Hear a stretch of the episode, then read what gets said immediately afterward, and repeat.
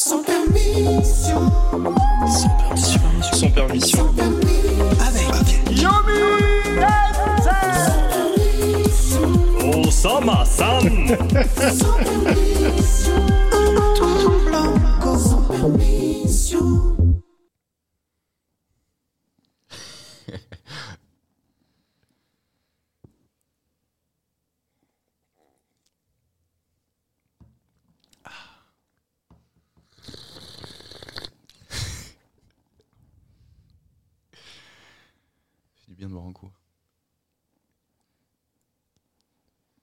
Qui va craquer en premier C'est moi. Bienvenue les amis dans cette introduction bizarre de Sans Permission. Tu connais notre petite tradition des intros bizarres Je connais, je connais. Bon bah bienvenue. Alors, comment t'es- comment t'as atterri ici? Ben, je sais pas, vous avez fait un, un appel à candidature. Ah ouais? Je me suis dit, allez, vas-y, en vrai, ça, candidat. ça- ça serait marrant. Donc Et c'est pas j'ai- pipé j'ai ce envoyé- truc en fait? Non Il y a Ah des- non, il y a une grosse sélection et tout. Il y a des y a centaines des gens qui candidatent, de... Plus de 100 personnes. Il y a des gens qui reviewent les candidatures. Et il y a des gens qui choisissent les candidats. Ouais. C'est bien huilé. Hein. C'est- Ça veut dire que tu fais partie du top 1%. Après, je sais pas, vous avez sélectionné combien de personnes? Euh... 3. Ah ouais, c'est pas mal. Top 3. Non, bravo. Putain. Et il est 1, 2 ou 3 lui? Bah, y a pas de classement, c'est juste que. en fonction C'est des- ce qu'on dit. en euh, fonction des disponibilités, tu vois. Non, mais euh, tu peux te présenter rapidement et Ouais, après on, on ira en profondeur, mais juste pour que les gens aient un petit Ouais, peu de ouais, contexte. pas de souci. Bah, euh, moi, c'est Julien, alias euh, Fuse sur les réseaux. Je fais des vidéos sur YouTube, principalement côté gaming depuis, euh, depuis 2012, un truc comme ça. Et là, à côté, bah, en gros, je, je gère un, un serveur Minecraft. Alors, c'est un peu compliqué, cette notion, généralement pour les gens, mais en gros, c'est c'est l'équivalent d'un jeu en ligne, en fait. Parce que, Enfin, en gros, on a des devs qui, qui développent des nouvelles fonctionnalités, des graphistes qui, qui modifient un peu le jeu. Et euh, là, depuis un an, euh, avec, euh, avec des associés, on a lancé euh, une agence d'influence à la base pour gérer euh, mes OP à moi et celles de mes potes. Et bah, ça, ça croît plutôt pas mal. Donc, euh, c'est à peu près voilà, tout, tout ce que je fais euh, en ce moment. Trop bien. Et en termes de. T'as une des plus grosses chaînes YouTube euh, sur Minecraft en France Ou- Ouais, sur même- Minecraft, ouais, je, je pense. Je pense. Maintenant, avec les shorts, c'est dur, euh, c'est dur à dire, mais je pense que Ouais. ouais, là, je suis encore le, le trône. je crois. T'es la première Euh, en termes de encore active, parce que t'en as Ouais. qui ont bifurqué vers d'autres contenus, t'en Ok. as voilà, mais de, sur du Minecraft, je pense que je pense que ouais, en C'est France, dingue. T'es à quoi? Plus de 2 millions d'abonnés, c'est ça? 2 millions 7 là. Waouh Ah ouais, à l'échelle de la France, c'est. C'est pas mal. ouais. C'est vraiment dingue. Et euh, c'est fou le public qu'il y a sur Minecraft. Et, et, et- et je sais qu'il y a eu plusieurs booms. Moi, quand à l'époque, euh, j'ai joué un petit peu à Minecraft, quel âge je devais avoir? 15-16 ans, je crois. Je faisais. euh, j'ai pas fait mon serveur, mais on faisait, on modifiait, on faisait des mods, des trucs. euh. C'était quoi le truc Fallen Kingdom? Ouais, Fallen Kingdom, ouais, ça c'était c'était l'époque euh, c'était l'époque des anciens youtubeurs, la première génération. Toi, t'es arrivé après ça? Moi, je suis arrivé après ça. Moi, j'étais un peu le, le petit nouveau à cette époque-là. Euh, ouais, j'étais vraiment, enfin, j'étais euh, j'étais toute petite chaîne. Mais ouais, Minecraft, en vrai, clairement, en termes d'audience, je crois que c'est, ça s'est jamais vraiment fait détrôner, même par Fortnite dans son Ah ouais. prime. Ouais, ouais. Et euh, là, en 2000, euh, 2021, je crois qu'on a passé euh, le- le- les 1000 milliards de vues sur YouTube. Donc c'est de, de très très loin le jeu euh, le, plus, le plus regardé de, de toute la plateforme. Et, et c'est très cyclique en fait. C'est-à-dire que tu as eu le, le premier Prime euh, 2012, après tu as eu une petite période euh, un peu de creux qui restait quand même euh, très populaire, tu vois, mais il n'y avait, y avait pas autant de hype. Il y en a eu une autre à partir de 2019 avec, euh, je sais pas si vous avez entendu parler de Dream. De... Ah fait je regardais. bruit, ouais. Ouais, c'est. il- C'était quoi le concept de ces vidéos? Ça faisait genre une heure. C'était. Ouais, c'était des vidéos d'une heure où en fait il était extrêmement fort à Minecraft. Ouais. Euh, et en fait il se faisait chasser par euh, ses potes et il devait survivre et il devait finir le jeu en même temps. Et ça faisait en fait ça faisait comme un James Bond en fait parce que tu voyais des, des trucs incroyables à chaque fois. Tu vois des après bon faut connaître un petit peu le jeu pour Ouais. voir le- la difficulté du truc. Mhm. Mais euh, mais c'était vraiment de semaine en semaine à chaque fois il mettait la barre plus haut Ouais. et ça et ça a explosé même en dehors de la sphère Minecraft tu vois parce que enfin pour que je pense pour que Ouais. tu entendu parler euh, c'est c'est quand même assez huge quoi. Et il avait gagné je sais pas combien d'abonnés en, Ouais, bah, il en a un fait, euh, mois. euh. Ouais, ouais, bah, il a fait. euh, bah, C'était la plus grosse croissance Minecraft, je crois, euh, qu'il y a eu euh, de, de toute l'histoire de YouTube. Quoi. Puis même, il est sorti. euh, maintenant, il, enfin, il, est, il est presque mainstream. Quoi. Je crois qu'il s'est mis à la musique là maintenant. Ok. Et euh, bon, je- la transition. euh, je- Difficile. pas- euh, difficile, ouais. C'était compliqué. Et toi, du coup, comment est-ce que tu as fait euh, Quel type de vidéo a fait vraiment exploser ta chaîne? Il n'y a pas vraiment de, de type de vidéo spécifique. Je pense que moi, pendant deux ans, j'ai ramé, euh, vraiment euh, que dalle. Et euh, au bout de deux ans, euh, je sais pas ce qui s'est passé du jour au lendemain. le- la chaîne est rentrée dans l'algorithme et, euh, et à partir de là, ça a vraiment snowball. Mais je dirais pas qu'il y a un contenu spécifique qui a fait rien décoller le. changé dans les deux ans. Si, bien sûr que si. Ah oui, Genre, d'accord. j'ai j'ai itéré sur mon truc, j'ai amélioré, enfin voilà, mais c'est pas un truc où j'ai dit ah je vais faire ce nouveau concept. Et Euh, c'est une, une nouvelle vidéo qui est entrée dans l'algo et après la chaîne euh, où c'est toutes les vidéos qui ont commencé à monter. c'est quelques vidéos, on va dire 5-6 vidéos qui ont commencé à faire des vues, commencé à avoir de l'attraction et derrière, euh, et derrière ça, ça suit quoi. C'est quoi, genre, ta vidéo la plus vue? Alors là, en plus, tu sais que je me suis dit, vous allez me poser la question, mais c'est euh, c'est une parodie musicale, euh, excusez-moi, de, de Joule. de On m'appelle l'OVNI, que j'ai retransformé en On m'appelle Fuse 3. Ok. Euh, bon, écoute, euh, erreur de jeunesse, hein, euh, Combien de vues? 5 millions, je crois, mais. euh. Ah ouais. Et on met un extrait juste Oh, putain, maintenant. non, mais vas-y, j'assume, c'est pas grave, c'est pas grave, je l'ai je l'ai laissé en ligne, c'est pour ça. m'appelle Fuse 3. Et la deuxième plus vue, elle Ah, je ton je sais même pas en vrai. Je même pas. Ok. Et euh, ok. Et, et tu fais quoi comme type de gameplay? Genre la plupart de tes, de tes vidéos, c'est il se passe quoi dans... Bah, en fait, là, euh, là où c'est compliqué, c'est que là, là, j'ai quand même pas mal diversifié parce que tu vois, 13 ans sur Minecraft.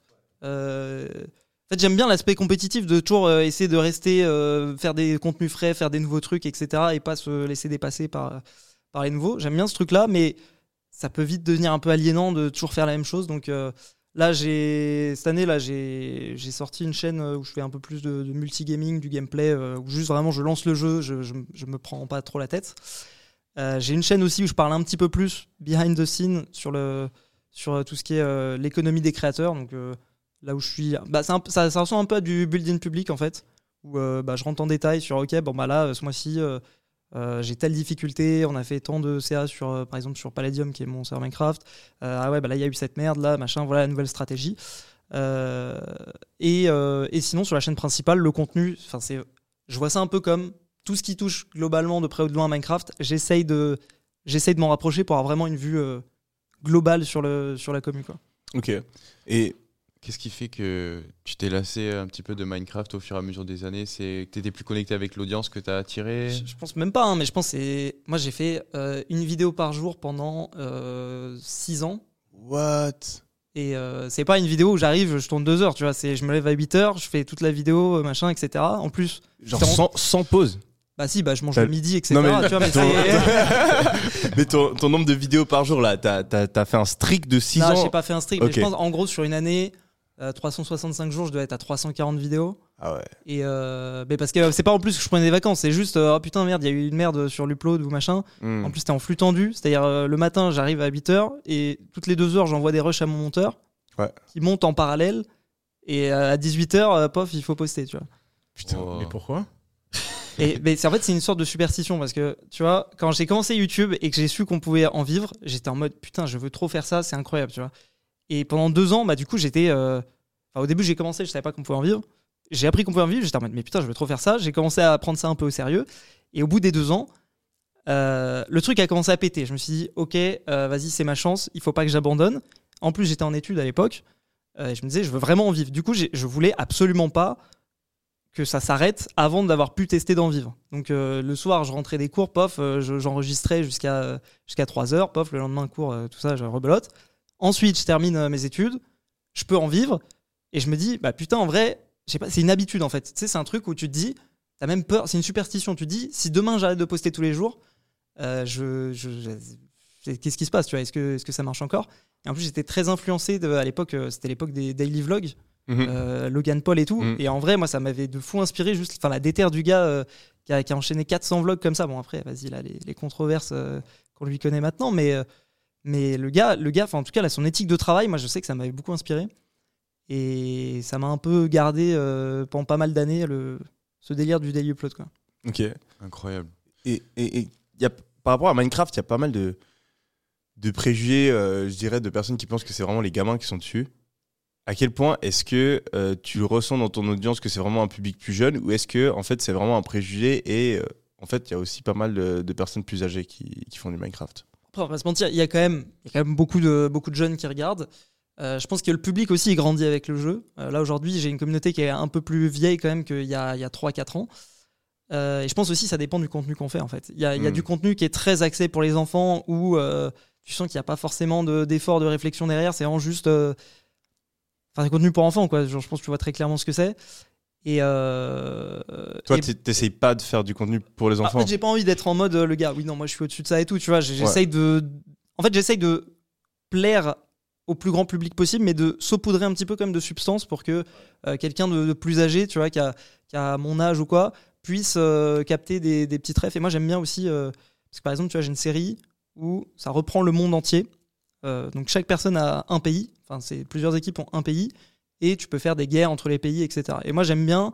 Moi, j'aime bien tous les trucs, tous les délires de géopolitique, de trucs de machin. Et du coup, j'essaye de, de relier avec du truc que tu peux voir en vrai. euh, pour enfin saupoudrer un peu de, je peux dire de culture parce qu'en vrai euh, moi enfin j'ai pas fait d'études là-dedans j'en sais rien je sais pas ce que mais euh, au moins de trucs qui m'intéressent en fait je parle de trucs qui m'intéressent au travers de Minecraft Et tu penses que c'est quoi qui t'a permis du coup d'exploser comme ça euh, et d'avoir cette croissance Si c'est pas un certain type de format, est-ce que c'est est-ce que t'es spécialement bon dans le jeu ou est-ce Non, que c'est des concepts ou ta manière de commenter ou juste la régularité? T'as Ah, trouvé à quoi ton succès? Je pense qu'il y a plusieurs éléments.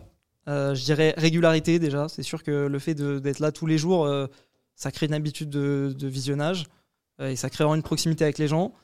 Je pense le fait justement d'aller un petit peu à contre-courant, de faire le contenu facile, d'arriver, de dire ah, vas-y, on va faire. Euh, pendant un moment, il y avait euh, la, la- la mode, euh, ça s'appelait des Minecraft mais. En fait, c'est euh, Minecraft, mais euh, quand je touche du verre, Ah je oui. perds de la vie. Enfin, tu vois. Et bon, ça, c'est du contenu. je vais pas cracher dessus gratuitement, tu vois, mais je trouve que c'est.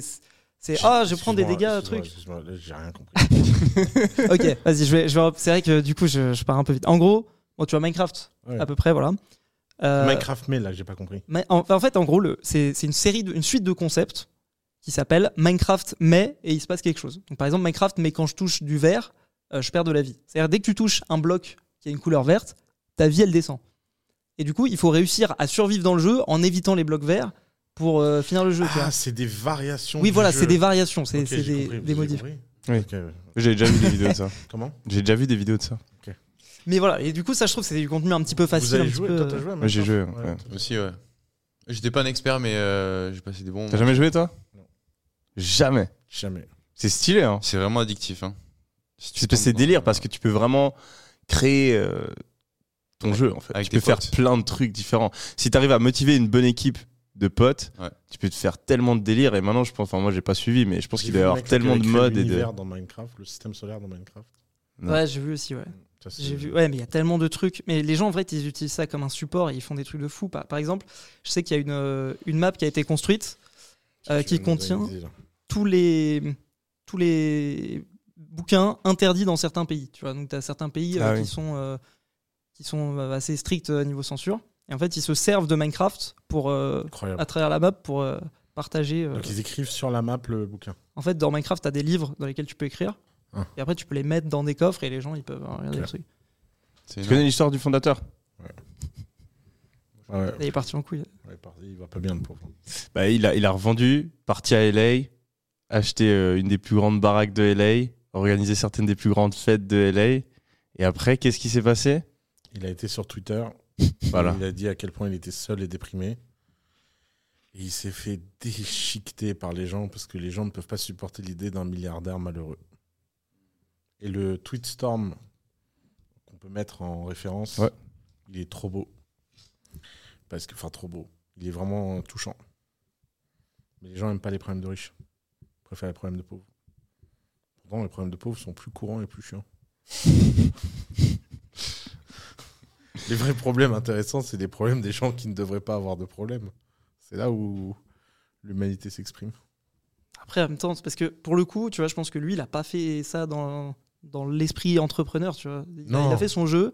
Ouais, euh, C'est ce qu'il dit dans le tweetstorm.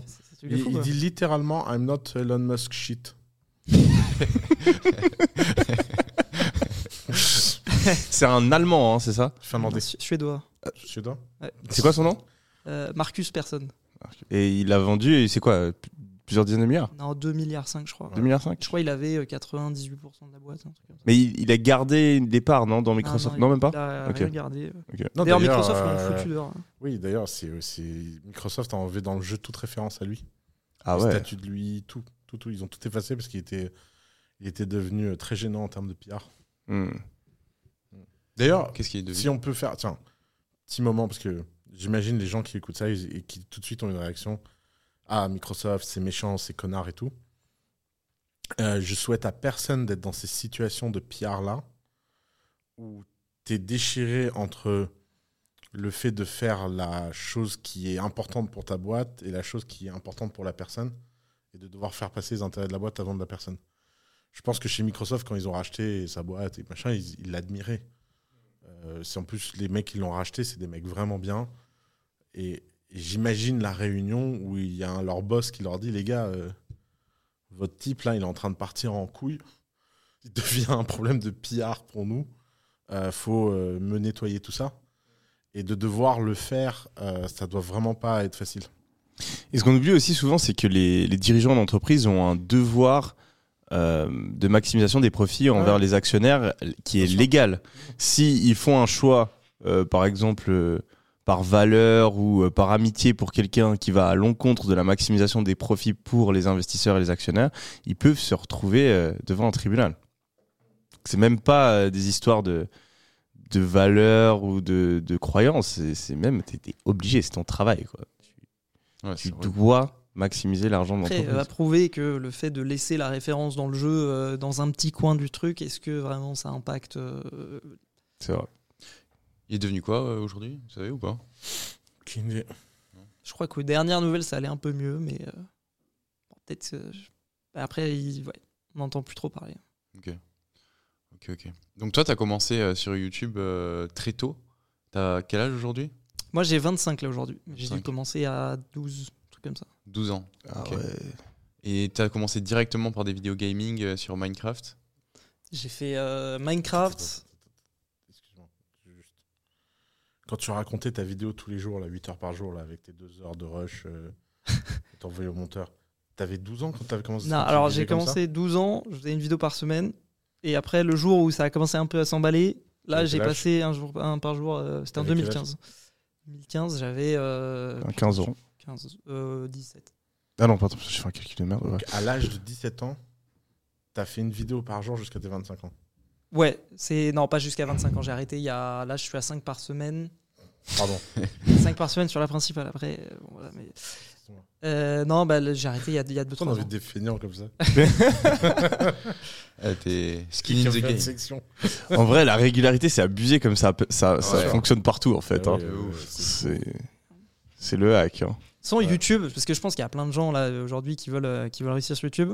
Et à chaque fois qu'on me demande ouais, comment tu fais, comment ça marche, Ouais. en vrai, il y a, c'est c'est la recette, elle est, c'est sûr de marcher. C'est tu fais régulier, le meilleur contenu possible, et tu t'arrêtes pas. Ouais. Et tu es sûr que sur un horizon de temps suffisamment grand, tu- ça va finir par marcher. Tu vas finir par, par réussir. C'est mais mais comme pour tout en fait. hein. Bah oui, mais cette histoire de régularité, moi je l'ai remarqué quand j'étais à l'université. À l'université, t'imagines que les meilleurs étudiants, euh, tu sais, dans les films, c'est le mec qui est au fond de la classe avec euh, les cheveux en bataille et puis il dit rien. Puis le, le prof, quand tu lui poses la question, en fait, il a déjà tout calculé dans sa tête super vite et il a jamais besoin de travailler. Et en fait, j'avais regardé euh, le top 10 des étudiants euh, dans ma volée et les 10, c'était les 10 qui étaient le plus souvent à la bibliothèque. Donc, certes, c'était des mecs intelligents, mais ils travaillaient tous comme des enculés. Et c'est ça qui faisait la différence parce que jour après jour, ils étaient à la bibliothèque. Et si jour après jour, tu es sur YouTube, ben, tu perds sur YouTube. Si jour après jour, tu es dans ton business, tu perds dans ton business. Il faut juste avoir cette, euh, cette discipline de dire euh, je vais juste travailler tous les jours. Et mon objectif, c'est travailler tous les jours. C'est pas d'avoir un certain nombre d'abonnés ou de faire une certaine vidéo. Non, mon objectif, c'est travailler tous les jours. Et si je travaille tous les jours, par la force des choses, après, travailler va avec intention aussi, parce que travailler juste pour faire les heures, Ouais. c'est- si tu travailles avec l'intention d'améliorer, tu regardes, tu réfléchis, tu fais du feedback sur ce que tu as fait, là, tu es dix fois plus efficace. 100%. Moi, ça m'a beaucoup aidé aussi cette croyance au début quand j'ai démarré. Je me suis dit, si je poste un réel, moi c'était format réel, un réel par jour tous les jours pendant trois ans et que j'ai pas de résultat, que j'ai pas d'audience, alors je ferai autre chose, j'abandonne, j'arrête. Mais tant que je me suis pas engagé à Ah, c'est ça, c'est 1000% bien. dans le process, je, je, je lâcherai pas. Et euh, en fait, on est souvent très surpris d'à quel point ça peut aller vite. Bon, toi, ça a mis deux ans du coup. Après, c'était nul hein, ce que je faisais au début, hein, mais euh, l'important c'est que c'est la trajectoire, euh, ne serait-ce qu'en termes d'abonnés, mais aussi en termes de qualité, tu vois. Mm, mm, 100%. Donc, tu as commencé euh, à l'âge de 15 ans. Bah, en fait, c'est flou, mais je sais qu'en tout cas, cette chaîne-là, je l'ai commencé en septembre 2012. Et après, j'avais eu deux chaînes avant, mais euh, qui n'ont pas duré longtemps. Donc, on va dire commencer vraiment en septembre 2012. Ok. Donc, 13 ans. 13 ans. Et euh, qu'est-ce qui fait, à ton avis, que. Qu'est-ce qui fait qu'on crée du bon contenu, selon toi? Qu'est-ce qui, qu'est-ce qui différencie un contenu moyen d'un très bon contenu sur la plateforme et qui va faire qu'il va Ouais. plus performer Ouais, c'est une bonne question, mais je pense que c'est vraiment un truc très subtil. Euh, de, en fait, il faut care. Tu vois, si, si tu postes du contenu à la chaîne et tout, tu dis ah, vas-y, ah j'ai fait 5 vidéos aujourd'hui, tac, tac, tac, et que tu régurgites du. Ça se ressent en fait. Enfin, je, trouve que ça se ressent. euh, que sur la surface, tu peux arriver à un certain niveau, mais tu auras forcément un plafond de verre. Et que les gens qui arrivent euh, vraiment à. Par exemple, dans la, dans la niche euh, business, je trouve qu'il y a quelqu'un qui fait ça très bien, c'est Marketing Mania je trouve que y a, tu vois, il pourrait juste régurgiter les infos que tu trouves sur Twitter, sur trucs, sur machin, mais à chaque fois, il rajoute un soupçon d'analyse, un truc que tu vois nulle part ailleurs. Et je sais que quand je regarde la vidéo, je sais que je vais apprendre un truc et que ça va, que ça va me changer une perspective, tu vois. Hmm. Donc c'est vraiment le, le fond qui doit être avec de la substance, selon toi, pour euh, pouvoir réussir à avoir une chaîne qui. Moi, je dirais le, le fond est plus important que la forme. Après, si t'as un micro de merde qu'on t'entend pas, euh, bon, tu vois, ça- tu vas pas aller Mhm. très loin. Mais Combien d'heures par jour tu passes à consommer du contenu? Euh, bah, j'ai un tracker sur, sur mon ordi du temps que je passe. Et en fait, bah, tu vois, des fois, ça c'est une mauvaise habitude que j'ai pris, mais j'ai toujours une vidéo sur le côté et tout, en x2. Donc, euh, là, j'ai regardé sur euh, 2021. Après, j'ai arrêté de traquer, mais c'était euh, 4h30, 4h30 par jour en moyenne, tu vois. Ok. Donc tu as toute une partie où tu réfléchis à la production, tu te dis comment est-ce que je vais pouvoir faire la meilleure vidéo possible, tu travailles dessus pendant 8 heures, et en plus de ça, en parallèle, tu as des trucs en fond qui tournent pendant 4 heures où tu, tu consommes. Ouais, bah là, là, du coup, là maintenant, je, je, je prends un peu moins de temps à faire une vidéo parce que j'ai pas mal délégué euh, pas mal de parties. Vous êtes combien là? Euh, sur YouTube, on est 9. Ok. Et après, sur le, tout le reste, on est en tout une vingtaine, je pense. ok. Attends, attends, attends. attends. Explique-nous ça. 9 sur YouTube. Euh, ouais, il y a 9 personnes euh, en équivalent temps plein, on va dire. En gros, euh, enfin ça va vite, hein, parce que tu vois, bah, j'ai 5 monteurs déjà. Parce que maintenant, je suis plus en flux tendu, du coup, euh, tu vois, je prends un peu plus de temps sur les montages. Euh, j'ai euh, un chargé de prod, parce que j'essaye de partir un peu plus dans du contenu IRL, tout ça. Donc euh, là, ça, c'est du contenu sur lequel on, on avance. J'ai un bras droit qui m'aide sur tout ce qui est administratif, tout ce qui est tous les trucs chiants, réservation, trucs, enfin un peu assistant, mais un peu plus, tu vois. J'ai un Mia Maker. Et putain, je sais plus. Bon, je fait- Ouais, moi, 9. Et après, à côté, bah, j'ai le serveur Minecraft. Donc, on a 6 développeurs, euh, un graphiste, euh, deux game designers. euh. Combien de de- de- d'utilisateurs du serveur? Je, bah, ça dépend, tu, tu veux quoi comme métrique? Tu veux par mois, en tout euh, Ouais, pour moi. Par mois, euh, pff, on va dire euh, 40 000 joueurs uniques, je pense. Ok. Et ils doivent payer? C'est gratuit, mais c'est euh, un peu modèle microtransaction. Enfin, en gros, tu peux free to play, en fait. Ouais, ok. Et, et tu parles de tes chiffres euh, en termes de combien tu gagnes, etc. par activité Ouais, ouais, ou- ouais, je, je- En tout cas, sur la partie serveur, sur la partie YouTube, euh, je reste vague. Mais... Parce qu'en fait, Mhm. tu vois, là, j'ai commencé le building public euh, en juin. Et j'essaye, tu vois, de mettre au compte-goutte les infos, tu vois, histoire que Ok. je sorte pas tout d'un coup. Mais. Parce que je sais ce que tu vas me demander. si bah, balance ce que tu peux balancer. Non, euh, bon, en gros, je pense sur 2022, tout confondu, euh, en CA, on a dû faire euh, 2 millions, un truc comme ça. Tout confondu. Tout confondu, ouais. Euh, là, je sais qu'en 2023, le serveur, il a fait 700 000. Donc, on a, on a eu une bonne année. Et après, là, du coup, cette année, c'est rajouté la, truc d'influence là, qui, gère, euh, qui gère les OP. Et en fait, à la base, c'était pas du tout censé être. euh, Enfin, c'est vraiment juste censé gérer mes OP à moi et les OP. des, enfin, les OP, pour ceux qui. je sais pas si c'est du jargon, mais c'est les, communications sponsors, quoi, les, les sponsors qu'il y a les vidéos. Euh, et je crois on a fait euh, on a, bah, on a fait un million en un an là en, Ah ouais. en 10 mois donc euh, parce qu'en fait au final Mais en, en, en, en- en, en OP, euh, En OP, en total volume ou en votre euh, part des OP volume d'OP, ouais. Ok. Ok. Donc, euh, parce qu'à la base, on s'était dit, vas-y, on fait euh, 200, 300, c'est pas mal pour commencer. Et en fait, il y a plein de talents qui. Bon, j'aime pas trop ce mot, mais il y a plein d'autres créateurs qui ont entendu parler de nous par bouche à oreille et qui, euh, en fait, ça, ça va vite, en fait. hein. Et toi, du coup, t'as, t'as un- j'imagine un CEO qui gère ça ou Ouais, là, sur, sur cette partie-là, moi, je suis. t'es plus ambassadeur en fait quoi. Ok. Ok. Et, et euh, tu te considères plus comme du coup euh, un entrepreneur ou un youtubeur Je pense que là, le truc qui m'amuse le plus, c'est la partie entrepreneuriat. Maintenant, tout est basé sur la création de contenu.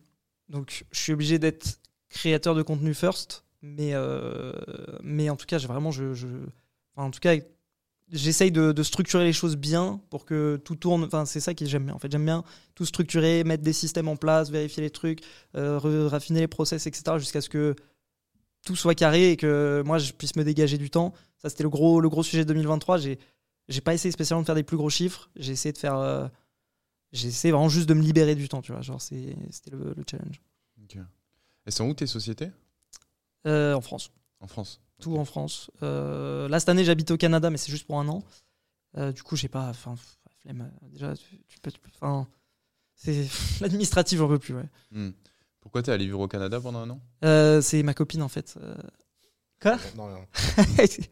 Non, ma copine a fait un, un doctorat et a fait euh, une co-tutelle avec euh, l'université euh, à Montréal, un doctorat de quoi? Euh, en histoire. T'es avec elle depuis combien de temps? Euh, c'est 4 ans. Parce qu'il fait une vidéo par jour, je me demande quand est-ce qu'il l'a rencontré. Tu l'as rencontré sur Minecraft? Non, non, non, non. Oh, comment? Euh, appli de rencontre. Ok, ok. Tout est en ligne, hein. Comment? Tout est en ligne. Tout est en ligne. ouais. Tout est en ligne. Aujourd'hui, euh, Mais Il y, a pas- il y a des gens qui se rencontrent sur Minecraft, etc. Il y a, il y a- des filles sur Minecraft ou c'est quand même très mec? Ouais, c'est en vrai le gaming. euh, Enfin, tu sais, t'as les chiffres. euh, oui, machin, 50% de femmes, 50% de... En vrai, c'est pas. Enfin, c'est pas des vrais chiffres. hein, c'est c'est du truc de PR. Mais je pense que dans les dans les vraies proportions, t'as peut-être 15-20%. Ok. Euh, en tout cas, dans, dans la communauté que j'ai. Après, je pense que de filles qui jouent, il y en a, il y en a potentiellement plus. Mais peut-être qu'en termes de consommation de contenu, il y en a moins. Je sais pas.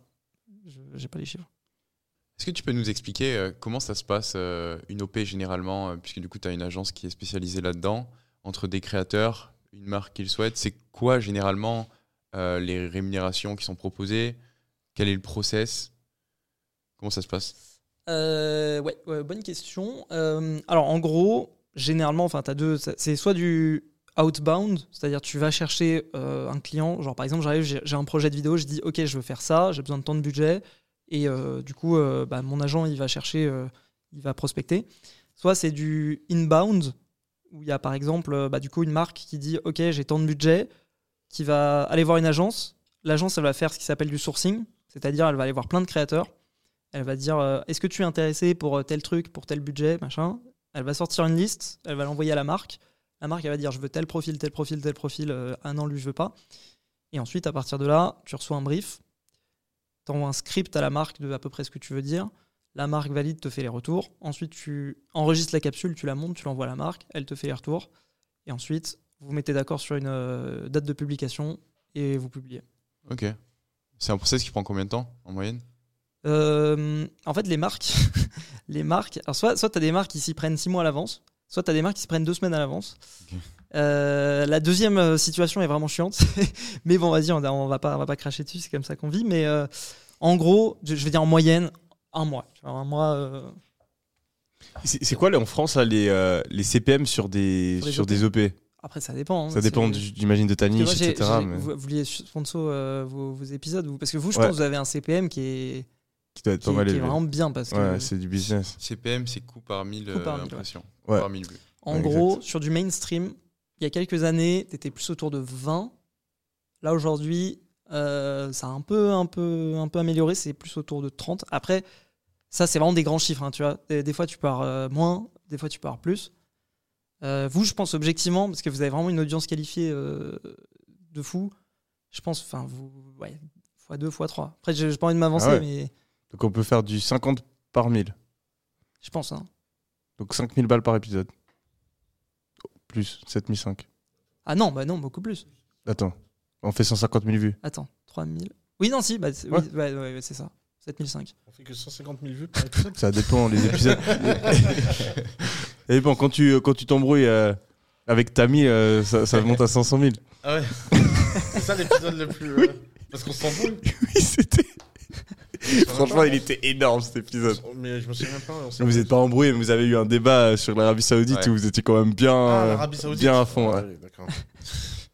Là, si t'as envie, n'hésite pas. Bah, trouve-moi, moi je suis prêt à me. Je vais faire revenir ta vie. Non, mais. euh, T'as- peur hein. Pas du tout. Alors, si tu veux, si tu veux eh, franchement, Tammy, si t'as envie qu'on fasse un vrai truc, Ouais. je t'invite à faire un vrai truc. Ouais. Tu prends un modérateur Mhm, avec un compteur, mhm. tu lui donnes le même temps de parole sur un épisode Vas-y. et je l'éclate. mais, mais je ne participe pas, je ne participe pas s'il n'y a pas un compteur de parole. Vas-y, je vais Parce proposer que, à en ta fait, vie. c'est épuisant de l'entendre répéter dix fois la même chose. Il y, a un, il y a un- il y a un côté, il parle, il parle, il parle, il parle, il monopolise la parole, donc il donne l'impression d'avoir raison. Non, mais c'est la base euh, de la politique. En plus, c'est notre invité. Je vais pas, tu veux pas Ouais. commencer à lui hurler dessus en disant bah, ta gueule, euh, laisse-moi parler. Mais, mais vraiment, je pense que sur, sur un certain nombre de sujets, euh, je suis sûr que. je- après, je suis d'accord avec lui sur beaucoup de sujets. Ouais. Mais je suis sûr que les sujets où je suis pas d'accord, ça peut être enter- entertaining. Ah oui, mais c'était super intéressant. Et ce qu'il amène aussi, c'est qu'il a énormément de data, lui. Ah ouais. Parce qu'il suit énormément l'actualité, donc il a beaucoup de. Non, non, mais c'est, je pense, euh, Et l'Arabie épisode 2, Saoudite, en plus, on peut chaud. avancer sur le pari qu'on a fait. Ouais. Parce que je- ça va plutôt dans mon sens en ce moment. Donc on pourra faire, on pourra faire l'update. Bon. Tammy, là, il est en train de, de te chauffer. hein. Exactement. Est-ce que tu réponds à l'appel? Exactement. Et on met, euh, on met Antoine comme, comme Non, non, non, mais modérateur. un vrai modérateur. Oh, non. Non, mais- C'est un faux modérateur, Mais Bien sûr que c'est un faux modérateur. Tout le monde va croire qu'il est de mon côté, qu'il me privilégie, machin. Non, Non. Tu, tu mets un huissier, un truc. euh, non, mais juste un mec, juste avec un. respecter un compteur, c'est Bah, bon. On va, réinve- on va réinvestir tout le sponsoring T'as pas dans le huissier. Ah, je le fais moi. Ok, ok. T'as pas confiance en Antoine, mais moi, oui. Bah, Tu penses pas cool, il, hein, il franchement. va, il va être côté Tammy exactement. C'est pas cool. Ah non, mais comme ça, je peux faire le mec chiant comme, euh, comme les modérateurs, tu sais, dans les débats politiques, là, qui S'il vous coupent la plaît, parole. s'il vous plaît, on va laisser le temps de répondre, on va laisser le temps de répondre. on, on a envie de parler de l'écologie aussi. Avez Il faut, qu'on- épisode il faut qu'on De parle de l'écologie. Monsieur. Alors, t'étais du côté euh, Arabie Saoudite ou pas Arabie Saoudite En fait, j'arrive pas à me. non mais non mais c'est pas ça, mais c'est que tu vois, j'ai pas creusé le truc. euh, Mais moi, j'ai- moi, je suis très indécis. Tu vois, j'arrive pas à être. euh, Ah bah tiens, c'est ça la, la réponse. Tu vois. Je... Hmm. En fait, les deux côtés, je, je sais pas. Faut, faut regarder les sources, les trucs, les machins. bon. C'est beaucoup de travail. quoi. Ah ouais, non mais bon. non mais j'aime bien. Tu vois, tu vois ça- au moins j'ai des arguments des deux côtés. Bon bah après, euh, je suis pas C'est le, mais- le meilleur moyen d'avoir euh, les informations claires, c'est de mettre euh, deux personnes de chaque côté. Si tu regardes, a- tu trouves pas ouais, il y a la limite. En fait, la limite à ça, c'est que les deux personnes euh, Soient soient, de bonne foi. bonne foi. Ouais. C'est vrai.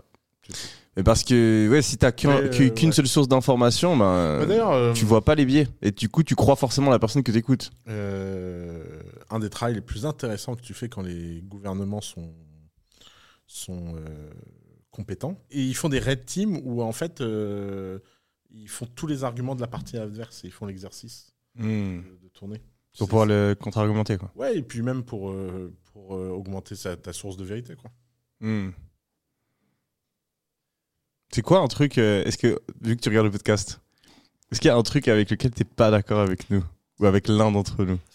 Ah, Il y a peut-être un truc sur lequel. euh, Mais après, enfin, tu vois, je pense que si t'es de bonne foi, tu... enfin, il n'y a pas trop de débat. Mais moi, il y a... enfin, je sais pas si c'est dans tes vidéos ou euh, dans le podcast, mais moi, il y a un argument, en tout cas, qui ressort assez souvent euh, sur la justification de OK, euh, tu gagnes beaucoup d'argent, mais machin, voilà. C'est ouais, mais regarde, je gagne beaucoup d'argent, mais parce qu'en fait, l'argent, c'est le proxy de la valeur que tu apportes Mhm. dans le monde. Mhm. Mais ça, je suis pas forcément d'accord avec ça, tu vois. Enfin, je sais pas. La valeur, c'est. Déjà, c'est un peu intangible et surtout, enfin, je sais pas si tu vends des cigarettes, c'était Marlboro, je sais pas si t'apportes vraiment de la valeur aux gens, tu vois. Ouais, là, juste pour, euh, pour le coup, Yomi, il est d'accord avec moi. Avec toi, c'est moi qui dis Ah, c'est toi qui. Ok, ouais, bah, j'ai peut-être confondu. Ouais, Je suis aussi d'accord avec. Oui, mais on a eu un débat. Tu Ouais. as dit que c'était. Alors, moi, mon, mon, mon, ma position, c'est qu'il y a deux trucs. T'as la valeur que t'apportes et t'as la capacité à capter cette valeur.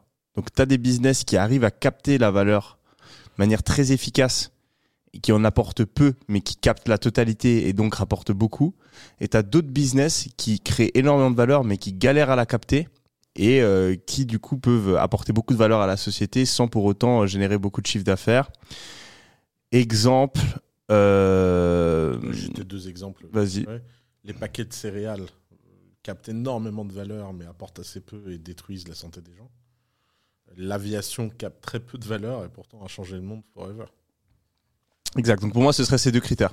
Ouais, mais tu vois, t'as as des, t'as des business qui ont une valeur nette négative sur euh, l'humanité. Enfin, après, Comme euh, ça dépend des. bah, les trucs de, de- de cigarettes, je vois pas trop. Enfin, Ouais, tu peux dire oui, ça, ça détend, machin, mais bon, enfin, tu vois, dans ce cas-là, euh, Non, bah, euh, je suis pas d'accord avec toi là-dessus.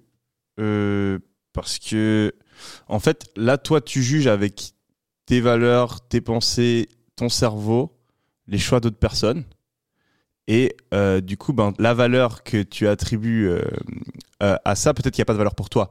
Mais les fumeurs, toutes les personnes qui fument, ont fait le choix de fumer. Et en tout cas, une partie d'entre eux tirent plus de valeur que euh, de coûts. En tout cas, ou pensent peut-être qu'ils font un mauvais calcul parce qu'ils prennent pas je bah, dans ce cas-là, si tu prends l'exemple euh, plus, plus euh, hardcore de extrême, la drogue. tu prends euh, les, les gens qui prennent du crack, je Ouais. pense que tu leur demandes est-ce que euh, le crack que tu prends t'apporte de la valeur? Hmm. il t'apporte du, du bien, du, du plaisir immédiat, Mm. mais sur ta vie, c'est. Alors attention, ouais, attention. Pour, euh, pour accepter d'échanger ton argent contre quelque chose, tu es obligé de percevoir une forme de valeur. Ouais. Sinon, tu, tu- tu- Oui, mais sur le coup, mais parce que là, on parle de. Le fait que t'es riche, non, non, c'est parce que attends, t'apportes de la valeur. ton argument du crack. euh, moi, je suis pas d'accord. euh, le, le crack, c'est un- enfin, il y a l'argument qui dit euh, que le rapport de soi à soi, il est, euh, il est ce qu'il est, et si tu as envie de te détruire, pourquoi pas quoi. Ouais, mais tu le fais pas en connaissance. Tu, tu le Si, fais si, pas tu en, pleine ouais. possession de, de toi-même. Genre les, les mécanismes de l'addiction, tu peux prendre- pas. Avant, non, mais justement, les mécanismes de l'addiction, euh, avant de faire ton premier acte, c'est pas comme si tu n'étais pas informé. Ouais, mais dans ce cas-là, euh, les, les trucs, la surprise crise des opioïdes, ou que les gens ils tombent dedans parce que parce que euh, on leur a prescrit un truc et ils pensaient que c'était bien. Au début, ça a de la valeur, bien Oui, sûr. mais Ça, c'est la différence. C'est pour ça que tu vois, c'est là où tu vois que l'intervention de l'État est catastrophique. La crise des, opio- des opioïdes, elle est due au fait que les médecins nous ont fait croire que c'était une bonne chose. Personne ne te fait croire que le crack est une bonne chose. Ouais, mais du coup, en l'état, il y a des gens qui ont perçu de la valeur sans en avoir apporté à l'immunité. Donc, y a, en tout cas, il y a des, des- parfois Ah des non, mauvais a- arbitrages qui sont faits. Tu vois. C'est- Il y, a- vrai. il y y a des abus de valeur, ça c'est sûr. Non, non, c'est vrai, c'est un, c'est un bon point. Euh, après, je pense que c'est l'exception. Donc, peut-être que dans 5% des cas, euh, tu as raison, et c'est vrai qu'il existe des business, notamment l'addiction, où, euh, et là, du coup, c'est là où le gouvernement est important, si tu mens, si tu mens en vendant ton produit, tu peux gagner de l'argent tout en n'apportant pas de valeur parce que le consommateur est, le consommateur est mal informé.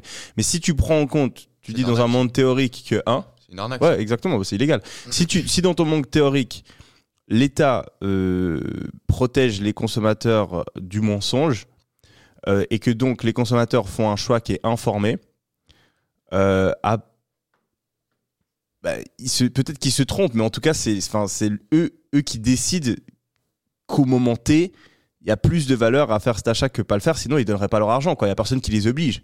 Donc c'est vrai que des fois ils se trompent, et notamment euh, dans le mécanisme de l'addiction, des drogues, etc. Euh, ça peut être le cas, mais euh, je pense que ça invalide pas le fait que dans 95% des Ah, cas, sûr, euh, cet argument reste, euh, reste réel. Moi, ma théorie, c'est que cet argument, il est hyper rationnel et que la plupart des achats, ils sont motivés par l'émotion, de manière générale. Si tout le monde raisonnait euh, comme toi, Julien, ce serait top parce que tu vois, il y aurait pas de McDo, tout le monde mangerait Ouais, des non, mais légumes. Après, je la prends des viande. McDo. Hein, Mais euh, ouais, je pense que les gens euh, prennent des décisions d'achat à 90% euh, purement émotionnellement et du coup, ils, ils ont pas, euh, enfin, on peut pas euh, sur le coup avoir ce raisonnement-là. parce que tu peux percevoir la valeur différemment sel- selon ton raisonnement en fait. Ouais, bien sûr. Mais du coup, bah, du coup, pour généraliser, du coup, c'est plus du coup des business qui exploitent les faiblesses de, Ouais. de- de- du cerveau humain. C'est- TikTok en vrai, tu vois, TikTok, euh, je pense que tu regardes 3 heures, tu t'étais pas en mode putain la valeur de fou que j'ai eu. euh. c'est les meilleurs Hmm. business ceux-là. hein. C'est les Ah, plus c'est- rentables. hein. Ceux qui exploitent la, la faiblesse du cerveau humain. Si tu regardes l'agroalimentaire, euh, oui, c'est- non, c'est mais les- clairement. Mais après, tu vois, c'est c'est peut-être là où du coup, enfin, en tout cas, je suis peut-être un peu en désaccord sur le fait de dire ouais, mais du coup, si je suis très riche, c'est parce que j'ai apporté énormément de valeur. Hmm. Oui, mais du coup, c'est- il faut, enfin, tu vois, c'est Tu plus penses complexe. que ça, le monde serait meilleur si TikTok n'existait pas? Ah, c'est compliqué. Ah, Euh, T'as un doute je vais, Parce que moi, je trouve que le net, Non, posi- je- le net positif de ces trucs-là, il est infiniment plus élevé que le net négatif. Faut arrêter. je sais Ah pas. bon? Bien sûr. Sur quel euh, facteur Quand tu vois le nombre de gens euh, qui peuvent diffuser de l'information alors qu'ils ne pouvaient pas le diffuser, le nombre de messages qui peuvent circuler. Il alors y avait YouTube circuler. avant, tu vois. Bah, YouTube a pas fait le travail sur les shorts, tu vois. Je sais pas, il y a sûr. quand même beaucoup de downside. Hein. Si tu regardes les niveaux d'attention qui ont bien diminué, Ouais, de la connerie, ça. si tu regardes la santé mentale Ah, aussi. c'est vrai. Non, mais- Un niveau d'attention qui ont baissé. Alors, là, pour le coup, euh, pour avoir lu à peu près tous les médecins sérieux sur le sujet, il y a un trip. De toute façon, ça fait 40 ans qu'on nous fait le même trip tous les 5 ans. On nous a fait le trip avec les jeux vidéo. Après, on nous a fait le trip avec la télé. Après, on nous a fait le trip avec Internet. Maintenant, c'est TikTok. La vérité, c'est que l'école a pas changé depuis 60 ans. Les gamins se font chier à mourir.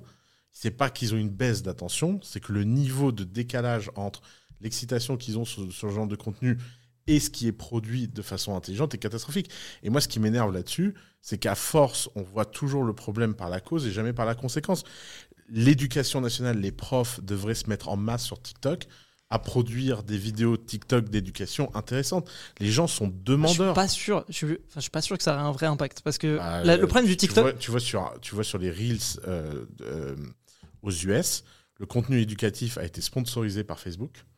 Et la consommation de contenu éducatif a Ouais, explosé mais moi, sur je, les 12 derniers moi, mois. je la consommation de contenu éducatif, c'est une chose, mais le fait d'après de retenir et de, de l'implémenter, enfin de l'assimiler, je trouve que c'est pas la même chose. Enfin, moi, en tout cas, j'oublie tout. hein. Moi, je, je, je scroll, j'oublie tout. Et tu oublies tout quand tu lis aussi. 80% des gens oublient tout parce qu'ils ont une mauvaise mémoire. Pas parce qu'ils scrollent.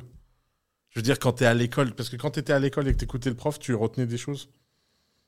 En écoutant, forcément, mais c'est aussi vais- en faisant que tu apprends. donner, je vais te donner une stat. 1998, on a fait une grande étude en France sur les gens qui ont eu un bac S 4 ans avant. 1998. Oui, dans les autres oubliés, bah oui. Ouais, 4 ans avant. On leur demande Mais de moi, dessiner là, le système digestif. Et ils ont pris que les mentions très bien. Combien ont réussi à dessiner le système digestif Moins de 5%. Oui, mais là, c'est de, la, de la connaissance pure et dure. Genre, c'est connaître. Après, il y a une différence entre connaître Tu peux, et. pas, tu peux pas à chaque fois nitpick ce qui t'arrange. Mais non Non, mais c'est chacun. Mais c'est une nitpick. le fait d'a- d'apprendre des trucs, c'est pas juste pour savoir ah bah tiens l'intestin il est là, Et- c'est pour c'est enfin c'est qu'il y a un enfin faut qu'il y ait un intérêt pratique derrière, tu vois. Ou alors sinon c'est du divertissement. Mais non, il- non, non, non, je suis désolé. Moi, j'ai appris un nombre de trucs en Reels. Ah mais oui non mais après t'apprends des oui, ok, Non, mais attends, bah, je- euh, je suis désolé. Cette année, de- Facebook, regarde, Facebook s'est fait taper dessus par le Congrès américain. Ils ont mis 100 millions de dollars sur la table et d'un seul coup, il y a des contenus dans tous les sens. Je sais pas si vous regardez un peu mon compte Insta, est-ce que je partage? Je partage tout le temps des physiciens, des machins, des trucs. Les vidéos, elles font toutes des centaines de milliers de vues. C'est pas, c'est pas genre, les gens sont pas intéressés d'apprendre des trucs sympas. Cite-moi un truc que t'as reposté il y a trois jours en story. euh. Ah, tu veux que je te le dise? Oui, parce qu'en fait, le truc, c'est que même si c'est ultra intéressant et Bah, je le vois ce que tu partages, bah, L'expérience, je te souviens qu'il y a trois jours, j'ai posté l'expérience dont je t'ai parlé hier avec les photons.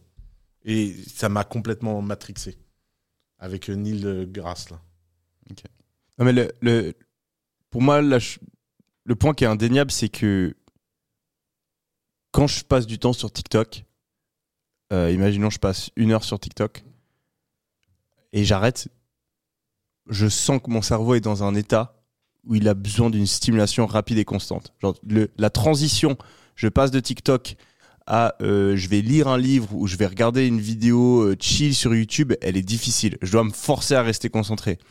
Et ben, ça, c'est un effet indéniable de TikTok, c'est que ça habitue ton cerveau à une stimulation rapide, forte et constante, et que donc te concentrer sur du contenu euh, plus long devient plus difficile. Et je pense pas que la solution ce soit de juste avoir du contenu euh, court, parce qu'il y a certains sujets, et en particulier Non, les sujets importants, Le problème, qui se doivent d'être expliqués euh, de manière il y a- il y a- concrète, il y a- longue et, et détaillée. il faut remettre les points sur les. Il y a trois dimensions. Tu passes 100% de ta journée sur TikTok et tu ne consommes que du TikTok, tu deviens lobotomisé. Je pense qu'il y a personne qui n'est pas d'accord avec ça, c'est un fait. Ok. TikTok lobotomise. Maintenant, la responsabilité individuelle de chacun est de trouver quelle est la bonne dose de TikTok. Peut-être pour certains, c'est zéro. Par exemple, moi, j'ai désinstallé TikTok parce que je suis du genre lobotomisé par TikTok. J'ai trouvé d'autres moyens de consommer des choses intelligentes.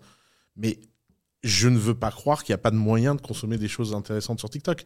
Ce que je vois, c'est que les gens qui se plaignent de la baisse du niveau sur ces plateformes-là ne font rien pour produire du contenu de meilleure qualité. Donc aujourd'hui, tu as une guerre entre le contenu de merde et le bon contenu. Et sur le bon contenu, il n'y a que des gens qui se plaignent que le contenu de merde gagne. Et ils, et pas de conquérir des territoires, ils n'essaient pas de faire des trucs, ils n'essaient pas de faire des formats. Ils en ont rien à foutre, ils disent juste Ah, c'était mieux avant. Sauf que le réel est là, le réel est que TikTok est là, le réel est que on a tous besoin d'apprendre à utiliser ces outils. On a, on a des enfants, on a des ados qui ont des challenges à apprendre à utiliser ces trucs parce que c'est dans leur quotidien. Et s'il vaut mieux regarder TikTok le soir, le matin, j'en sais rien, moi. Si ça se trouve, euh, c'est moins grave de regarder un TikTok le soir avant d'aller dormir que le matin en te levant. Euh, Ce serait cool qu'on avance sur ce genre de Ouais, sujet. ouais. Mais, mais là, là t'as Et- changé, t'as changé ta position, là. Pourquoi? Là, t'as dit que c'est dommage que les gens qui. Non, mais moi, ma position, c'est que TikTok est un net positif Ok. parce que c'est un outil qui nous permet des choses qui n'étaient pas possibles avant. Et la potentialité de TikTok, elle est là. Et si TikTok est toxique, c'est de notre faute, pas de la faute de TikTok. Ouais, moi, on- la, question, c'était pas si c'est de notre faute ou pas que c'est toxique. question, La question, c'est si c'est toxique ou pas. C'est un non, la question c'est est-ce qu'il y a plus de bonnes choses produites que de toxicité? Et moi, je pense que c'est un net positif par sa potentialité. Et donc, actuellement, ça n'est pas le cas, mais si on changeait d'attitude et qu'on créait plus de contenu Ah, positif dessus, ça pas- deviendrait. Actuellement, c'est pas le cas. euh, Je sais pas. euh, Il y a quand même. Mais donc, du coup, t'as pas répondu à ça. Mais si bah non TikTok Pourquoi est est-ce un que c'est net positif. Pourquoi- Maintenant, pourquoi Maintenant, parce qu'il permet à des gens qui ne pouvaient pas s'exprimer d'avoir une audience qu'avant ils n'auraient pas eu. Point. Et rien que ça. Mais là, t'as dit net positif, Oui, pas un- juste positif. Donc, Net il faut que tu compares ça à tout le négatif. c'est- C'est-à-dire que la quantité de gens qui ont le droit de parler, ça vaut de façon infinie, même si c'est une minorité, la toxicité que ça produit. Et du coup, la, la question que j'ai, c'est du coup, pourquoi est-ce que ces gens-là, ils n'avaient pas les outils avant de. C'est vrai qu'ils pouvaient s'exprimer sur YouTube. Hein. Et parce que c'est comme chaque nouvelle forme d'expression, ça ouvre des nouveaux channels, ça ouvre des possibilités, et ça, ça permet aux gens de mieux communiquer. Je veux dire, c'est pas. euh, Moi, je pense que t'es biaisé parce que t'as. Enfin, je suis un peu, je suis très comme toi. hein. Euh, je, je valorise la liberté avant tout et le choix individuel. Et donc, je pense que dans un monde, donner plus d'options et de choix aux gens, c'est Ah ouais. très souvent une bonne chose. Exactement. Même si certaines personnes vont euh, Ah faire ouais. des mauvais choix et du coup se rendre la vie moins bonne euh, de par leur faute. Oui, mais Mais, l'argument de avant, ils pouvaient faire aussi des mauvais choix, ça marche aussi dans ce cas-là, tu vois. Mais je pense que ouais, mais c'est là, on leur a. de- Pour moi, franchement, TikTok, je le vois vraiment comme une drogue. Après, moi, je suis dans, je suis dans un avis où moi, je suis pas vraiment méga contre euh, la légalisation des drogues, etc. Parce que, enfin, au final, les gens, enfin, faut qu'ils fassent leur choix, quoi. Euh, mais pour moi, c'est un peu comme une drogue. Ça s'apparente à une drogue. Donc, ce serait que c'est un peu comme la cigarette, tu vois. Genre, c'est concrètement, je pense que ça a un effet négatif sur plus plus négatif que positif sur énormément de personnes. Je suis pas pour l'interdire parce que je pense que chacun doit, faire ses choix. Mais euh, de là à dire que c'est clairement net positif, je sais pas. Quand je vois en tout cas l'effet que ça a sur moi, où euh, ben ça me bouffe mon temps. Euh, les drogues, elles, elles niquent ta dopamine et ton bonheur. TikTok, ça nique ton temps. Genre, c'est comment réduire de 20% le temps que t'as dans ta vie, c'est utilise TikTok, tu vois. Donc, pour moi, il y a un net négatif sur le Ça, temps que j'ai dans ma vie. Ça, c'est sans doute vrai. De Et euh, ensuite, toute façon, moi, je l'ai désinstallé TikTok. Ouais. alors, euh, Pourquoi tu dis qu'il y a un net positif pour exactement l'argument que je t'ai donné. Tu veux que je te le refasse? La potentialité que ça donne aux gens est supérieure à toute la, néga- la somme de la négativité. Et je pense qu'on Pour toi- on ne valorise pas assez les potentialités. Parce que moi, de mon expérience, au plus je passe de temps sur ces plateformes-là, au moins ma capacité à produire, elle est importante. Mm. D'accord, bah, passe moins de temps dessus. Ouais, mais du coup, moi, ce qui dire que le net Mais- ce qui- Mais parce que la potentialité de production, tu te poses comme un acteur de consommateur et pas comme un acteur actif. Peut-être que si tu produisais du contenu de qualité sur TikTok, t'aurais pas cette. cette Ah d'accord, donc toi tu, tu, tu prends le point de C'est vue positif pour un- côté créateur, mais côté Oui. consommateur. Mais non, mais les gars, c'est il y a pas un côté créateur, un côté euh, consommateur. Il y a un côté tout simplement la potentialité, l'optionnalité de l'existence de la chose a besoin de cette toxicité. De la même façon que euh, l'industrie du tabac a créé des milliers d'emplois et que on le veuille ou non, l'industrie du tabac a participé à l'industrialisation du monde et que le net positif de ça à la fin, il est supérieur au fait que ça produit des cancers. C'est et il y a plein de choses comme ça. Il y a plein de choses. On veut l'interdire par la petite lorgnette pour des bons sentiments en disant oui, mais en fait, on va empêcher les gens de se faire du mal. Et on dis se pas, rend la pas- solution, c'est de l'interdire. hein, et on se pas- rend pas compte. Bah, j'ai l'impression moi souvent que les gens qui parlent de la toxicité de TikTok, il y a un moment, dans la discussion, le point Godwin de ça, c'est il faut l'interdire. hein, De toute façon, si, si tu l'interdis, le prochain truc, il faudra l'interdire. Enfin, c'est c'est un cercle sans fin. Il y a toujours des trucs. euh, mais Bah, justement. c'est pas parce que ça existe que c'est forcément d'être positif. Mais après, ça Ah, s'entend aussi. Le débat, le débat s'entend. Mais Ouais. Mais donc, moi, je pense que la- l'optionnalité de création. Moi, j'ai beaucoup de peine avec potentialité et net positif. J'ai l'impression que c'est deux choses qui sont en, en opposé. Parce que tu mets pas la même pondération sur la possibilité et la réalité. Moi, je mets plus de pondération sur la possibilité. Je Mais quand tu fais fait- quelque chose de net, quand tu fais un calcul qui est net, tu, tu fais pas des forwards euh, du Pas- futur. Pas forcément. Donc toi, tu fais un forward du futur dans ton calcul. Pas forcément de futur. De, de, de, du- de ce que Le les gens prix. pourraient faire. Je vais te, je vais te le, le faire d'une façon que tu vas comprendre. Ok.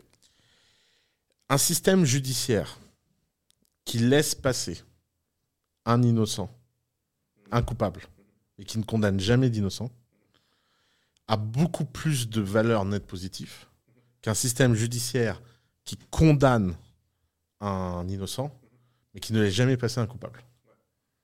Et quelle est, quelle est l'erreur de type pondération- 1 et de type 2 dans, Parce que la, dans pondération, TikTok parce que la pondération de l'un et l'autre. Et donc, Ok, ok, je vois. Vas-y, finis. Ouais. Donc, le fait de pouvoir donner la parole à certaines personnes dans une nouvelle forme, avec une nouvelle diffusion, ça a beaucoup plus de valeur et en termes de pondération que le fait d'empêcher les gens d'être toxiques. C'est un exemple de personne justement euh, euh, qui a eu la parole euh, et qui du coup fait partie de ce truc très positif?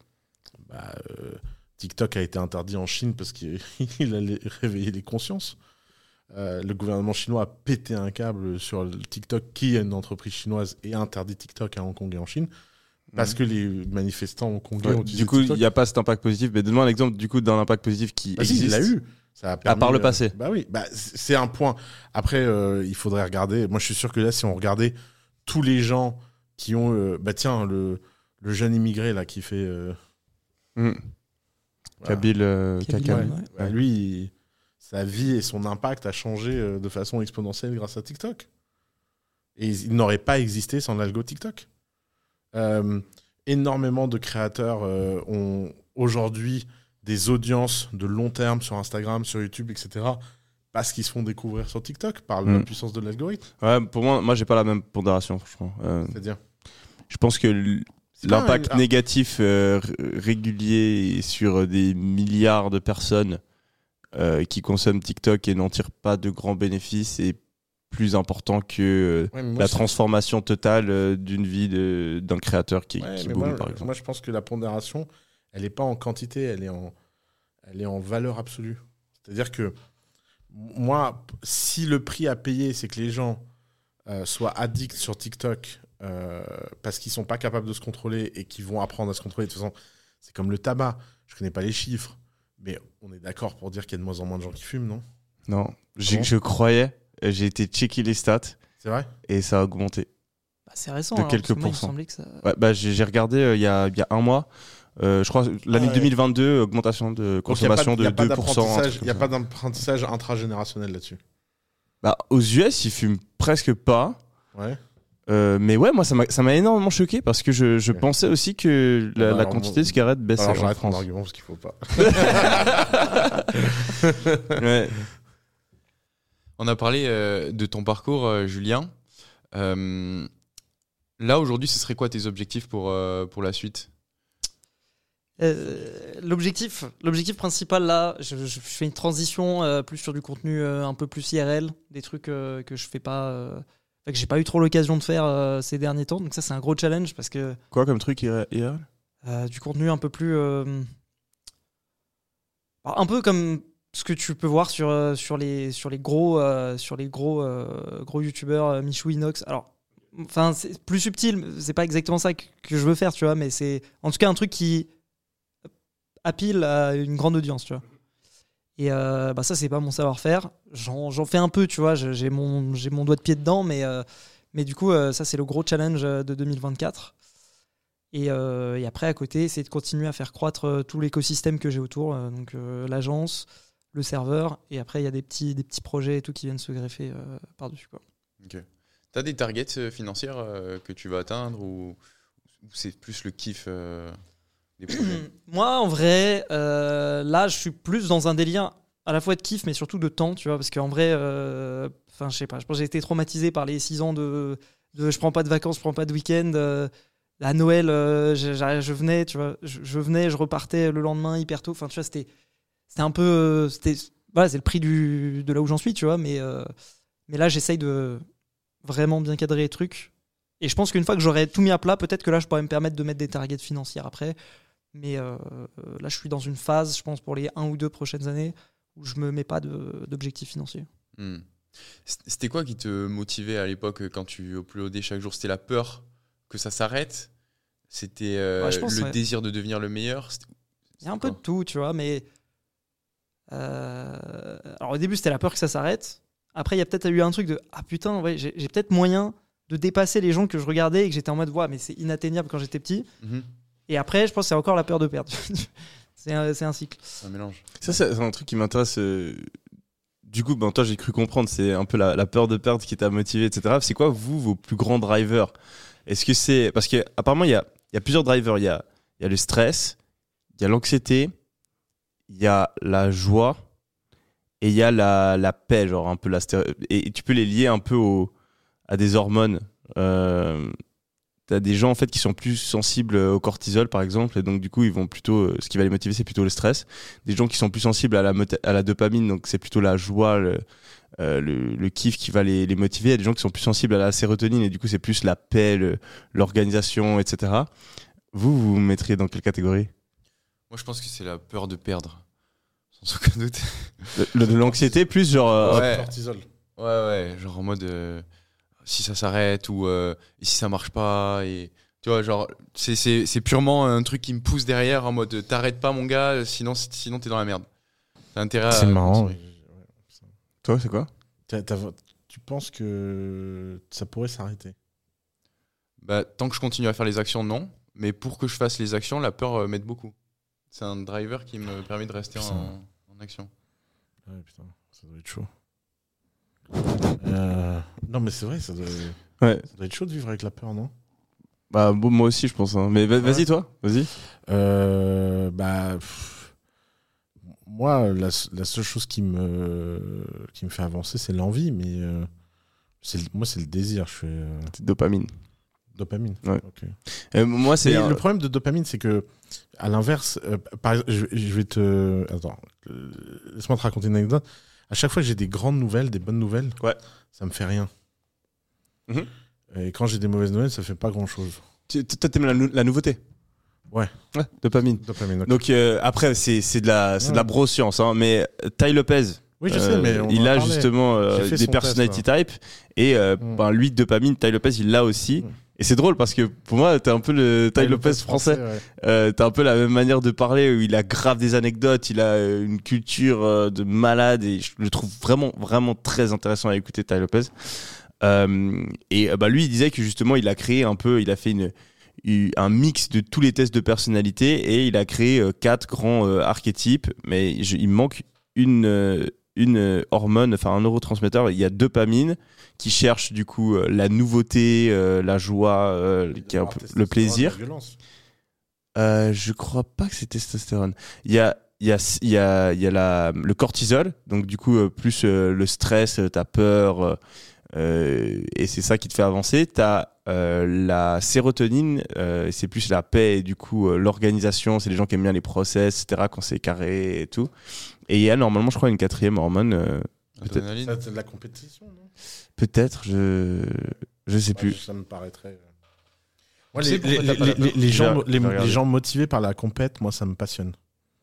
Ils m'impressionnent. Moi, ça me motive de ouf, la compète. Ouais, je sais, mais moi, non. Wow. Non, non. Vraiment pas. J'y arrive pas. Ok. Imagine un gars que t'aimes pas. Ouais, bon, pff, rien à foutre. Déjà, moi, le mec que j'aime pas, j'arrive même pas à me souvenir de lui. Écoute, y a- la plupart des gens que je décide de plus aimer, j'arrive pas à me souvenir d'eux. T'as déjà regardé, t'as déjà fait euh, genre euh, du foot ou un sport comme ça? Non. quand t'étais plus jeune? Du judo. Je fais du judo, ouais. Le judo, t'es Ouais, contre Genre toi-même. tu, tu perdais, euh, ça t'en foutait. Quand je perdais Ouais. Bon, j'étais content si le mec avait bien gagné. non mais vraiment. Mais vraiment, ouais. Putain, Eh, J'étais content ouf. quand j'avais bien gagné. Je trouvais, C'est je trouvais ça trop sympa de bien gagner ou bien perdre. Tu vois. bien perdre. mais non, mais euh, T'es un bon perdant. je suis un très très bon perdant. Par contre, par exemple, tu vois, euh, souvent des gens qui jouent contre moi à des jeux de société, ils trouvent que je suis un mauvais perdant parce que je vais pas lâcher jusqu'au bout. Tu vois, je vais essayer de gagner euh, vraiment jusqu'au bout. Mais à partir du moment où la partie est décidée de gagner, si j'ai perdu et que j'ai donné mon maximum, je me sens super bien. Ok. Moi, ma théorie, si t'as pas la peur de la perte et que t'as surtout le désir, c'est parce que tu l'as déjà vécu. La perte? Ouais. Ouais, peut-être. Moi, que- j'ai- moi, j'ai une question pour vous. Imaginons que, euh, que l'année prochaine, vous fa- fassiez les mêmes actions, vous avez le, le plan, vous suivez parfaitement, et votre business, il fait diviser par 3 dans l'année, tu vois, et tu comprends pas pourquoi. Genre, c'est quoi votre réaction? Comment, comment est-ce que vous réagiriez? Est-ce que ça impacterait votre, votre, votre motivation à faire les trucs? Ouais. Bah oui, il y a un truc qui va pas. Si t'es si t'es, euh, skin in the game et que tu fais les actions mais que tu divises par trois les résultats que tu as, soit c'est un truc qui est hors de ton contrôle, en mode le marché a bougé et il faut que tu t'en rendes compte et que tu, tu pivotes, soit, enfin, ouais, il y a un truc qui va pas et du coup, il faut changer les actions. Bah, le problème, c'est que la façon dont tu le présentes, elle est biaisée. Parce que ce que j'entends dans ce que tu dis, c'est qu'on kiffe ce qu'on fait, euh, mais le résultat n'est pas aussi euh, rewarding qu'avant. Ouais, c'est. Ouais, mais c'est un, plus- c'est un peu plus subtil ton truc. Parce que toi, je comprends ce que tu dis aussi. C'est que toi, tu dis un business où l'action a un sens, elle a un bon retour sur investissement. Donc moi, je, vais te le, f- je te le formule autrement. Imagine que tu rentres dans la vraie catégorie du business. Tu vois, tu es dans la catégorie des gens euh, qui font plus de 100 millions. D'un seul coup, on t'explique que ton marché est shrink et que tu vas maintenant passer dans la catégorie des gens qui font 10 à 100 et plus 100 parce que c'est plus possible de faire 100. Mais ce que tu fais, tu le kiffes. Tu continues de le faire ou pas ou tu changes d'industrie? Change. Toi, tu changes d'industrie. Mais je, je pense aussi, ouais.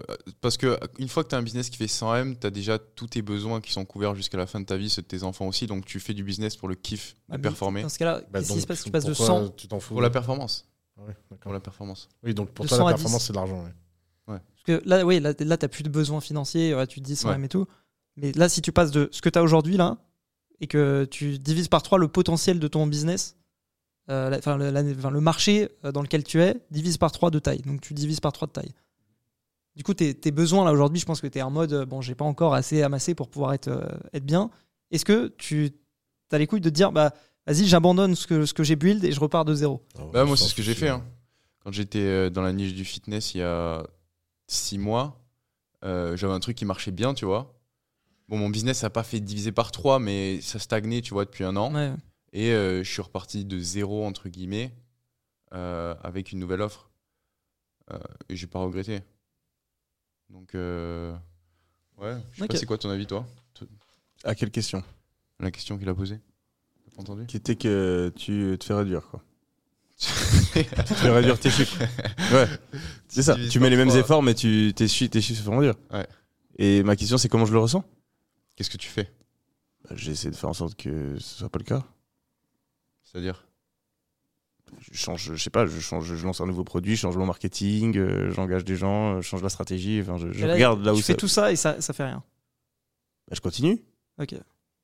Moi, je, moi, je pense que c'est une posture qui est, euh, qui est genre, si t'es dans la situation, parce qu'en fait, en gros, si je dis ça, c'est parce que moi, euh, comme j'ai dit plus tôt, tu vois, Minecraft, c'est un peu un truc cyclique, tu vois. Et donc, moi, je suis passé d'un truc où, euh, bah, au top du cycle, euh, pof, euh, 40 millions de vues par mois, machin, à euh, 15, tu vois. Donc, divisé par deux. Bon, j'aime pas me dire oui, c'est le marché qui a réduit, etc. Parce que bon, du coup, ça met le contrôle en dehors de moi. Mais bon, le fait est que tu vois, j'ai eu une baisse, tu vois. Et avant, j'étais en mode, bah ouais, vas-y, Nick, euh, si le truc il baisse, pas grave, je charbonnerai plus, euh, vas-y, je, tenterai des trucs. Bah, au début, c'est ce que j'ai fait, tu vois, j'ai tenté des trucs, j'ai testé des trucs, nanana. et euh, quand tu vois que l'impact, il est pas là derrière, en fait, ça m'a fait réaliser, tu vois, que, ah ben putain, en fait, là, du coup, je sens ma motivation baisser, tu vois. Bon, là, je suis un peu sorti de cette, cette truc, tu vois, mais, mais en fait, tu, ouais, je sais pas, j'étais persuadé que j'étais en mode, bah non, c'est évident, je, je serais motivé, je serais déter, je ferais le truc. Et en fait, t'arrives dans un truc où tu, te, tu commences à t'auto-convaincre, merde, en fait, peut-être juste j'ai pas le, le truc pour le faire, tu vois. Hmm. Moi, j'ai vécu ça aussi. hein. J'ai j'ai eu, enfin, avec YouTube, je pense que n'importe quel youtubeur l'a eu. T'as forcément des montées, Ouais, des ouais, descentes, fou. tu vois. T'exploses, tu buzzes de ouf, et après, ben, ça se calme. Euh, et c'est vrai que oui, bah, c'est démotivant. euh, mais c'est, pour moi, c'est c'est les parties dures du parcours. Et tu continues et tu cherches d'autres trucs et tu. Tu regardes les vues que tes vidéos font, par exemple? Ouais, tous les jours. Ah. C'est quoi la métrique que pour moi, laquelle Excuse-moi, mais c'est que depuis que j'ai une chaîne, parce qu'avant j'avais pas de chaîne, Ouais. maintenant j'ai une chaîne grâce à toi, Ouais. j'ai jamais ouvert le dashboard. Ouais. Bah, ne l'ouvre pas. C'est l'addiction. Euh, Là, j'ai arrêté. En fait, j'ai bloqué. Tu sais, moi, j'ai mon Ouais. truc où je bloque Ouais. les applications. Donc, je peux plus y avoir accès pendant euh, 90% de la journée, euh, mon YouTube Studio. Donc, je regarde beaucoup moins. Mais euh, par le passé, euh, ouais, tous les jours, euh, tu vas regarder là quand t'as- si t'as un Moi, 1 j'ai- sur 10 Ouais, ouais, de ou fou. 5 Mais moi, j'ai 10. compris un truc vis-à-vis de ça. En fait, c'est qu'en fait, je me rends compte qu'à un moment, je postais des vidéos, mais juste pour savoir combien elle allait être sur Ouais. 10. Et en fait, c'est comme le casino. C'est genre, hop, hop, 10 Ouais, sur 10, reprends. Sur 10, En gros, notes. il te montre euh, ta vidéo euh, depuis qu'elle est sortie. Donc imagine tu check euh, ce, ce cinq classement une, euh, une heure après la sortie de la vidéo, enfin peut-être un jour, et tu vois en fait par rapport à tes dix dernières vidéos euh, combien tième elle est. Donc c'est la deuxième meilleure performante sur les dix dernières vidéos que tu as, postées. En gros, tous les youtubeurs essaient d'avoir un 1 sur 10 et si t'as si t'as entre 1 et 3 sur 10 t'es content quand t'es à 7 sur 10 tu vas changer le titre la miniature tu pètes un câble ouais Ok. bah, c'est moi, moi, moi, je sais que mon cerveau fonctionne très bien. euh, tu lui donnes une note par rapport à son travail et c'est. Je pense que d'un point de vue un- optimisation, c'est bien. D'un point de vue santé mentale, peut-être un peu moins. Mais si t'en es détaché, clairement, c'est. C'est- Ah c'est non, utile, moi j'en c'est suis pas utile. détaché. C'est- c'est quand, je suis, quand je suis à 1 sur 10, je suis super content. Ah bah quand oui, je, ouais, je- je ouais. pète un câble. Ouais. Mais je pense que c'est Je un mal pour un bien. Je, je pense que c'est un mal pour un bien. Après, je c'est pense toi que qui c'est- gères ta chaîne? Ah, c'est pour ça, parce que peut-être t'as moins le l'impression d'avoir vraiment tout donné dans ta vidéo. Tu vois, peut-être, enfin, je sais pas, je me rends pas compte. euh, c'est quoi ton process de, de tournage? T'arrives, tu, tu tournes et après c'est le monteur qui gère, non? Ouais, voilà, c'est pour ça, je pense aussi. Non, mais après, je pense que c'est un mal pour un bien. Moi, je me suis toujours dit que ce côté où Ouais, euh, tu, tu Ouais, bien as sûr. quelque chose à foutre de tes notes à l'école, t'en as quelque chose à foutre de combien tu gagnes à la fin du mois, t'en as quelque chose à foutre de ta note sur YouTube. C'est en vrai un des gros motivateurs qui te permet euh, de plus travailler putain, et de mettre plus d'efforts que les autres. Moi, à l'école, les mecs qui en avaient à foutre de leurs notes, putain, ça me. Ça me tuait, ça. Tu n'avais rien à foutre? Ah, mais moi, rien du tout. Moi, j'étais content d'apprendre des trucs. Par exemple, euh, un des pires moments de ma vie, j'ai eu un 20 et j'ai rien appris. J'étais vénère contre le prof. Je me suis dit, mais qu'est-ce qu'on fout là quoi? Pourquoi tu m'as mis 20, connard? Enfin, T'as quand même un cerveau bizarre. hein? Et, j'ai- et- et je, me souviens, et je me souviens d'un mec là dans ma classe. Il s'appelait, je sais plus comment il s'appelait. En fait, il y avait deux mecs euh, dans ma classe, euh, dont un qui est malheureusement mort. Euh, mais Cyril, c'était le mec le plus doué que j'ai jamais vu de ma vie. Il a eu 21 sur 20 au bac de moyenne. 21 sur 20. Parce qu'il avait fait pris Ouais, tellement ouais, de latins, où il a eu machin, 20 ouais. sur 20. C'était- Et c'était le mec le plus chill du monde. Il avait rien à foutre de ses notes, machin. Mais lui, il était gifted avec un cerveau. Et il y avait un mec méga compétitif dans la classe, dont le seul intérêt dans la life, c'était d'avoir aussi bien que Cyril ou mieux que Cyril. Et à la fin, quand on avait les notes, il avait toujours la même énergie. Il allait voir tout le monde et il disait Alors, t'as eu combien? T'as eu combien? Et ça, je Et- pense c'est très fréquent. et, et hein. regardez ta copie et tout. et le pire moment de sa life, lui, je pense, mais vraiment, hein, les, je m'en je m'en souviens comme si c'était hier parce que c'était vraiment un, un moment très dur pour lui. C'était toutes les fois où j'avais mieux que lui. Parce que pour lui, je représentais le, le mal absolu, quoi. La dilettante, le, le, le connard, le clochard, tu vois. Et pourquoi Bah parce que je m'en foutais. Hmm. Et, et, il, et il sentait que je m'en foutais, tu vois. Et, et donc, si j'avais le malheur d'avoir. Et donc, à un moment donné, bah, je, euh, alors, j'avais pas souvent mieux que lui, parce que quand même, il travaillait super bien, faut quand même pas déconner. Mais de temps en temps, par hasard, par des moments de grâce et tout, des, ou en fait des matières que j'aimais vraiment beaucoup, donc je, je- comme je les aimais beaucoup, je travaillais beaucoup, donc j'avais des très bonnes notes. Et donc, j'avais mieux que lui, et je lui mentais. Je disais, ah ouais, non, j'ai eu 16. Ah ouais, j'ai eu 17. Ah ouais, ouais, t'es vraiment trop fort et tout. Ça me faisait plaisir de lui faire plaisir. C'était trop dur sinon. Ah là là. Ah, moi, j'ai j'ai déjà vu des mecs comme ça aussi. Je pense qu'on a tous quelqu'un en tête euh, qui, qui avait cet état d'esprit ultra compétiteur en cours. Moi, à l'école, j'étais pas vraiment compétiteur. Je l'ai toujours été dans le sport, mais l'école, pas vraiment. Toi, tu te considères comme compétiteur ou pas? Je pense que j'ai perdu un peu ce délire de compétiteur. Euh, tu vois, quand je te disais le, moment vraiment euh, au pic et tout, j'ai vraiment, je pense, ouais, j'étais vachement compétiteur. Là, je, je le suis toujours, tu vois, parce que ça me fait chier. euh, si quelqu'un a fait une vidéo qui a mieux marché que moi, tu vois, je vais mode putain, ok, vas-y, la prochaine, je vais faire mieux. Mais c'est moins extrême. Parce qu'avant, ouais, bah, c'était vraiment le truc à l'extrême, tu vois. Et c'est ce passage un peu à vide, entre guillemets, tu vois, dans lequel, duquel je ressors là, il m'a un peu calmé sur, sur la partie compétition. Après, en cours, j'avoue, justement que j'avais la note euh, suffisante pour pas être dans la merde, euh, j'étais content. du coup. C'est quoi la métrique pour laquelle tu optimises du coup aujourd'hui? Est-ce que c'est purement financier ou est-ce que c'est vraiment le nombre de vues, le nombre d'abonnés? C'est quoi aujourd'hui qui, Le watch time. le watch time Euh, la métrique? En vrai, je pense, je pense la métrique. euh, tu vois, j'aimerais bien te dire, ouais, le kiff, nanana. Je pense la métrique, c'est, je pense, le nombre de vues par mois sur le long forme, parce que le short, euh, c'est pas, c'est- ça veut rien dire. Euh, et voilà, ouais, je pense que c'est ça la métrique euh, que j'essaye de. En tout cas, si, si cette métrique-là va bien, généralement tout le reste va bien. Et tu te vois youtubeur dans 20 ans?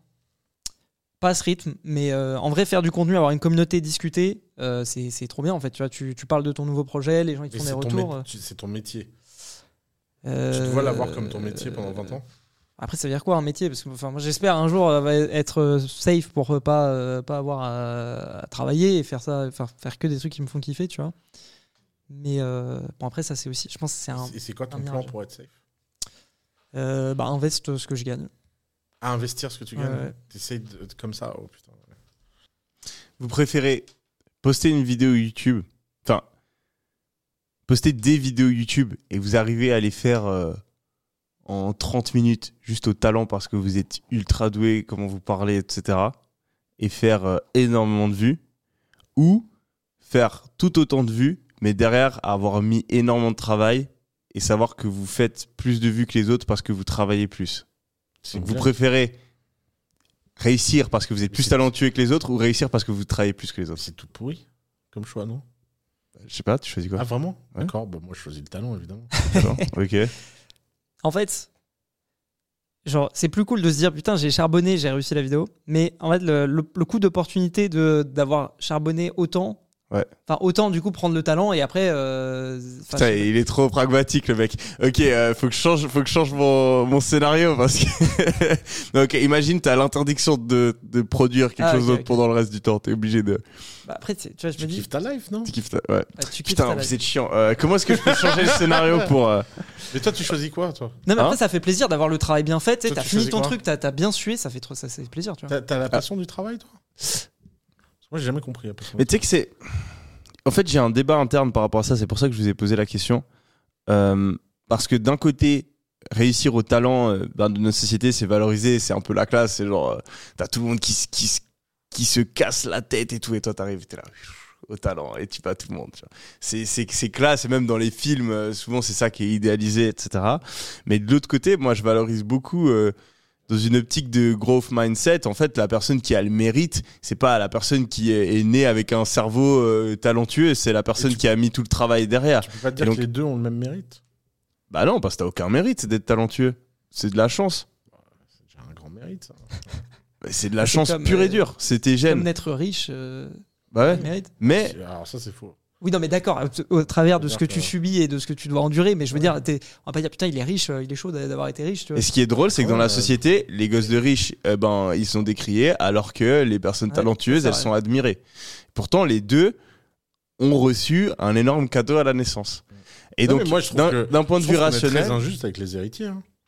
Ouais, mais moi je le vois dans l'autre sens. Mais d'un point de vue rationnel, pour aller au bout du raisonnement, euh, je trouve que rationnellement, c'est mieux de, de se dire euh, je préfère avoir réussi parce que j'ai travaillé plus dur que les autres, que j'ai eu la chance d'être plus talentueux. Et d'ailleurs, ce qui est drôle, c'est qu'il y, a un- y a un terme italien qui parle de ça, qui s'appelle la sprezzatura, sauf erreur, et qui explique en fait un phénomène qu'il y avait euh, il y a des centaines d'années, où tu faisais exprès d'aller t'entraîner à un certain sport ou à une certaine activité en cachette pour ensuite pouvoir faire genre que euh, t'étais Ah ouais. un naturel, tu vois. Euh, L'exemple, comment tu dis la, la, Sprezzatura. la sprezzatura, la, pré- la sprezzatura la plus euh, connue du monde, c'est Mark Zuckerberg dans sa première interview ever, qui est incroyable comme histoire.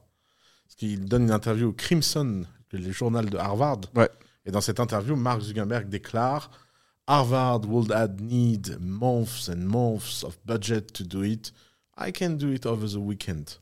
Et en fait, ça faisait six mois qu'il connaît le truc. Et je me dis que jamais Zuckerberg aurait eu cette légende si les mecs s'étaient dit alors le mec, ça fait un an qu'il galère. il nous a sorti ce truc, tu cliques dessus, ça marche pas. Alors que se dire, le mec, en un week-end, il a fait ça, bah, pouf, tout le monde monte, quoi. Vous, vous l'avez déjà fait là Ouais. de, de, de vous entraîner en cachette et en fait de faire genre ouais. que c'était naturel? T'en as un exemple? Euh, bah non, mais plein de fois, tu travailles énormément, énormément, et les gens te disent, ah putain, c'est facile. Tu sais, moi, euh, je suis sorti pendant longtemps avec une danseuse, euh, pendant une avec une danseuse classique de l'opéra.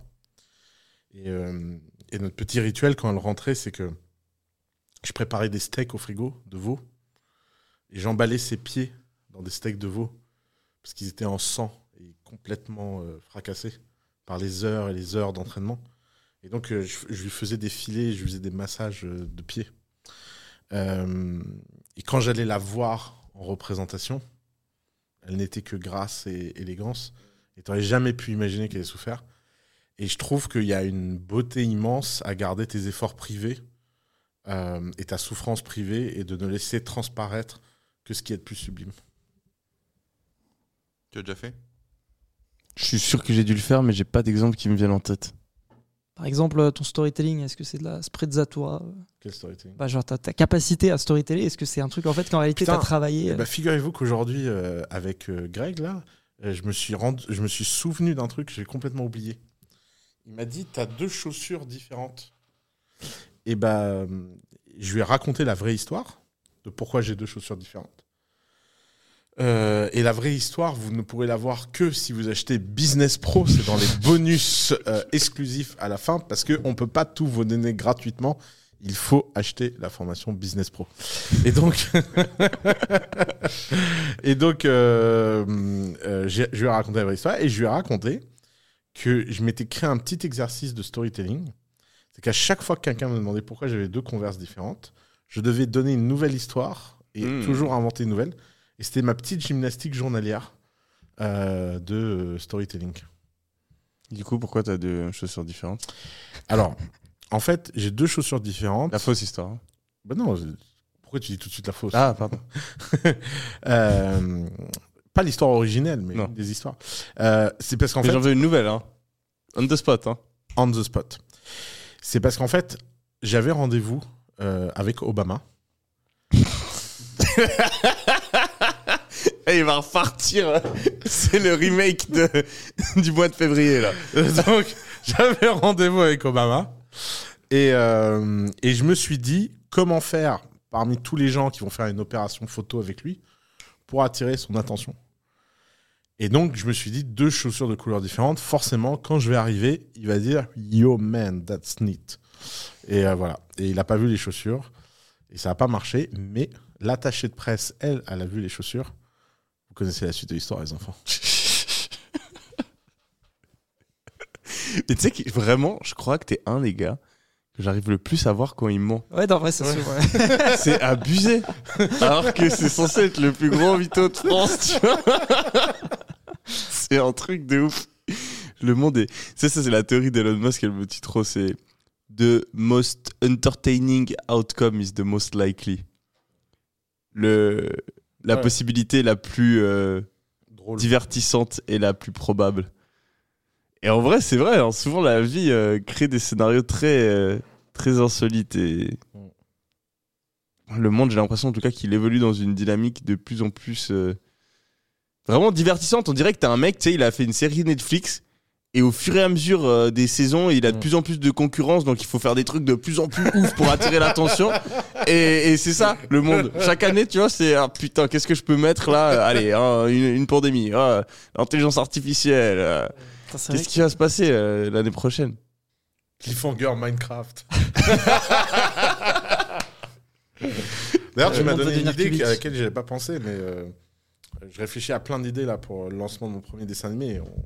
Qu'on fasse un- une map Minecraft. Mais putain, bah, tu sais que bah, justement, ça, c'est dans les side projects qu'on a fait. C'est qu'en gros, c'est une agence qui se sert de Minecraft comme support pour euh, faire des Ah, vas-y. contenus Je promotionnels. vais, je vais commander. Bah vas-y, bah écoute, Client, donne. avec plaisir. Bah super. Allez, un client en plus. Euh, Vous avez vu que- Il est fatigué. Je l'ai fait sortir hier. Ah, ah, attention. Monsieur a été au Matignon. Ouais, ouais. Ah, Et c'est- alors, ah, ambiance. Non, c'était cool. C'était Ouais. Ouais, ouais. T'es rentré seul Très sage. Toujours. Monsieur est fidèle. Bien sûr, bien sûr.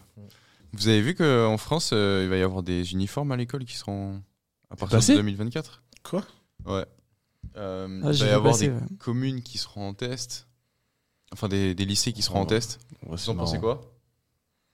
Uniforme, pas uniforme Moi, tu sais, c'est les Alors, sujets attends, où je attends, comprends pas. Attends, attends, attends, laisse-moi te... excuse-moi, mais là, laisse-moi te résumer. Prof de merde. Programme de merde. École de merde. À peu près, il y a rien qui va. Eh les gars, on va rendre les uniformes obligatoires. voilà. Tu sais que ça coûte 200 balles par élève. hein. Ah, Vas-y. En plus, ça va coûter du pognon. Eh mais Ça, C'est eh, payé mais par l'État, par contre. mais c'est des ouf, les mecs. Mais c'est des ouf. mais je te jure, mais franchement, les mecs, ils existeraient pas. Faudrait les inventer. Ils ont dû faire une réunion en plus. Oup, oup, oup, les gars. Alors là, euh, franchement, ça va plus. Euh, vous avez vu les résultats du niveau de maths? Il y a plus personne qui sait compter. On fait quoi? Uniforme, Gérard. Uniforme? Oui, uniforme. On leur met tous un uniforme. Ils sauront pas compter, mais on pourra plus les reconnaître de ceux qui savent compter et ceux qui savent pas compter. Mais what the fuck? Voilà ce que j'en pense. Ah putain. Ouais, je suis d'accord. Enfin, ça va, ça résout pas le problème, quoi. C'est faire du vent. Mec, je te dis, vraiment, il faudrait foutre des putains de métriques à tous les putains de ministères. Mais bien sûr, mais c'est c'est la base. C'est un truc de ouf. Genre, voilà ta métrique, on indexe ton salaire dessus, tu t'atteins pas les métriques, tu te fais virer, et voilà. Et du coup, on réfléchit un peu à quelles sont les métriques. Parce qu'on réfléchit en termes. Après, c'est ça le problème. C'est que la seule métrique qui compte aujourd'hui, c'est la popularité. Et donc, du coup, tu vas pas prendre les mesures qui optimisent le niveau des élèves, tu vas pas prendre les mesures qui euh, rendent meilleure l'économie ou le budget de l'État, tu vas prendre les mesures qui vont faire le plus parler et qui vont te permettre de percer dans les médias et re- recevoir plus de votes à la prochaine élection. Et justement, c'est ce que j'allais dire avant, euh, le sujet des, euh, des costumes à l'école, c'est un truc qui, on ne sait pas pourquoi, euh, crée des débats, attire l'attention du cerveau humain, alors que pour moi, c'est un truc tellement insignifiant. Mais en fait, tu vois que le, le cerveau humain est câblé d'une certaine manière. Et c'est ce qu'on remarque aussi sur YouTube. T'as des vidéos, tu comprends pas pourquoi, mais ça fait des vues. Ce genre de sujet fait des vues. Minecraft, c'est payant Ouais, c'est 25 balles. par mois Non, en tout. Ah, tu l'achètes une fois Ouais, c'est. C'est un modèle comme ça Ouais. Après, maintenant, ils ont foutu des microtransactions, tout ça, mais en vrai, ça reste quand même assez, euh, assez fair, quoi. Ok. Moi, président, Minecraft pour tous les étudiants. Gratos. Bah, ils ont une version éducation. hein, Où tu as des Voilà. trucs euh, pour ce travail Bah, pédagogique. euh, j'universalise ça. Voilà. Allez. Votez euh, Ous. Tu pourrais, euh, Ous One tu pourrais juste pour le délire, pas pour, pas pour gagner, mais pour le délire, euh, te présenter euh, président. Enfin, comment est-ce qu'on dit ça euh, Courir, run, run as- comment on dit en Pour la prochaine présidentielle. Euh, Présenter aux élections. Présenter Se présenter aux élections, voilà. Tu sais quoi? Franchement, en vrai, Et en vrai, tu ferais le buzz de mais laisse tomber. Vas-y. Il y en a marre. Il y en a marre ou ça va marre. Ouais. Il y en a marre, vote ou ça va marre. si t'en as marre, vote Amar. Attends. Énorme. Non mais tu ferais le buzz de ouf, tu serais dans tous les journaux. Non mais franchement. Euh, moi, ça me En ferait plus- ultra déliré. En plus, ça me Et- ferait trois mois de Et vacances. tu sais quoi, Ous? Ouais The most likely outcome is the most probable. Enfin, the most entertaining outcome is the most probable. S'il n'y a pas un truc putain d'entertaining que Oussama qui devient président, ça se trouve, t'as des chances d'être élu, mon gars. Ouais, tu penses Ah, mais t'imagines T'imagines Ous euh, en trop train de- d'aller au G20 et serrer la main de, de, de, de, de Poutine, de Poutine et Biden et Xi Da. Jinping. Я очень люблю русский язык. Влад. Не travaille. Mais tu sais que moi, un des trucs dont j'ai toujours rêvé, genre si je pouvais faire un souhait, avoir un super pouvoir, c'est de pouvoir faire des trucs comme ça, tu vois. Genre, euh, c'est-à-dire, une je, journée, je euh, claque des doigts et c'est toi qui deviens président. Ah ouais, carrément. le euh, génie universel, tu quoi. fais des délires de malade, genre Ouais. tu changes, tu... mais juste pour faire des trucs rigolos, tu vois, même pas pour mm. avoir euh, devenir super riche, juste pouvoir créer des situations juste énormes dans le monde ou genre pouvoir revivre, Ouais. revi- revivre les mêmes scènes. C'est quand la prochaine Ça, ce élection serait grave stylé. 2000, 27? euh, 27, ouais, je crois. Chauffe-toi. Pas non. 2000. Je sais pas. En vrai, euh, le gars en Argentine, c'était un, c'était quoi, un présentateur télé, un, Non, c'était un professeur d'économie et professeur de tantra sexuel. Voilà, professeur de tantra. Euh, Zelensky c'était un Ouais, humoriste. comme président. Trump euh, c'était un mec qui passait à la Donc t'es télé. en train de dire que je suis un clown. C'est là où c'est c'est- c'est là t'as- où vas-tu avec cette euh, Monsieur Denzel? Monsieur Denzel Prétendez-vous que je suis un clown? Non, on a de plus en plus de profils atypiques Ouais, c'est vrai. qui arrivent à la tête euh, de grands États. Non, mais franchement, moi, je vois pas d'autre solution. hein. Tu mettrais qui au gouvernement là? Si t'es élu Tu fais quoi? Bah, déjà, je pense que je supprime les trois quarts du gouvernement. Ouais. Déjà, de base. Ouais. Avant de nommer des mecs, je fais. des- Franchement, je suis élu. Je prends la liste de tous les mecs et je regarde qui on vire. On fait un Tinder, une app Tinder. et hop, swipe right, swipe left. Et vas-y. Et on, et on en met vraiment beaucoup, beaucoup à la porte. Déjà, de base, pour détendre, euh, tu vois, euh, enlever du gras, euh, retrouver du muscle. Et après, bon, pour le gouvernement, on fait un petit gouvernement et puis, puis on supprime plein de missions. Tu vois, genre, il y a énormément de trucs que l'État fait. Hop, allez, fini. Au revoir. Hmm. On se, con- on se concentre sur peu de choses et on les fait bien. Ouais, de ouf. Franchement, c'est pas euh, focus quoi. Hmm. De ouf. J'ai- Je sais pas, euh, je sais pas ce qu'ils foutent le pauvre, euh, tous ceux qui deviennent présidents et ils sont dans une machine et tout, ça doit être infernal. Il y a Ça trop de doit trucs à gérer. hein. Ça doit être super dur. T'aimerais bien toi être président? Oh quel enfer. moi non. je- alors, je vais me présenter les gars, mais vous votez pas pour moi. C'est juste pour le dire. T'aimerais bien toi ou pas? Non. Toi t'aimerais bien? J'ai- euh, Genre au Nigeria peut-être. Au Euh, Nigeria tu fais ce que tu veux. Président du Non, Nigeria. mais parce que tu pourrais faire des changements de ouf. Genre quoi? Ah, Bah, tu, tout. tu, t'es- y a- t'as- tu peux tout améliorer là-bas. euh. Ju- juste, juste tu copies euh, ju- genre les t- systèmes qu'il y a en place dans les pays qui fonctionnent le mieux et tu les mets en place là-bas et t'as- tu peux faire un bond de productivité euh, de ouf. Et je pense, enfin après, vraiment le, le cœur du combat, c'est la corruption. Mm. Parce que ce qui mange euh, les pays comme le Nigeria, c'est la corruption. Parce que toutes les réformes que tu fais, en fait, elles vont jamais à bout. Euh, tu donnes de l'argent pour créer une école et en fait euh, 80% de cet argent il va pas dans l'école il va dans les poches euh, du gars qui est, qui est censé gérer la construction de l'école donc avec ça bah t'as l'argent du gouvernement qui se fait dilapider et t'as aussi euh, toutes les mesures en fait qui sont pas appliquées si tu mets une mesure euh, où tu dois taxer des entreprises où tu interdis de faire quelque chose aux entreprises ben ils peuvent payer le gouvernement ou la police de nouveau pour pas avoir à se plier à la mesure et en fait, ton État, à cause du gouvernement euh, et de la corruption, et ben il est ton pouvoir est limité.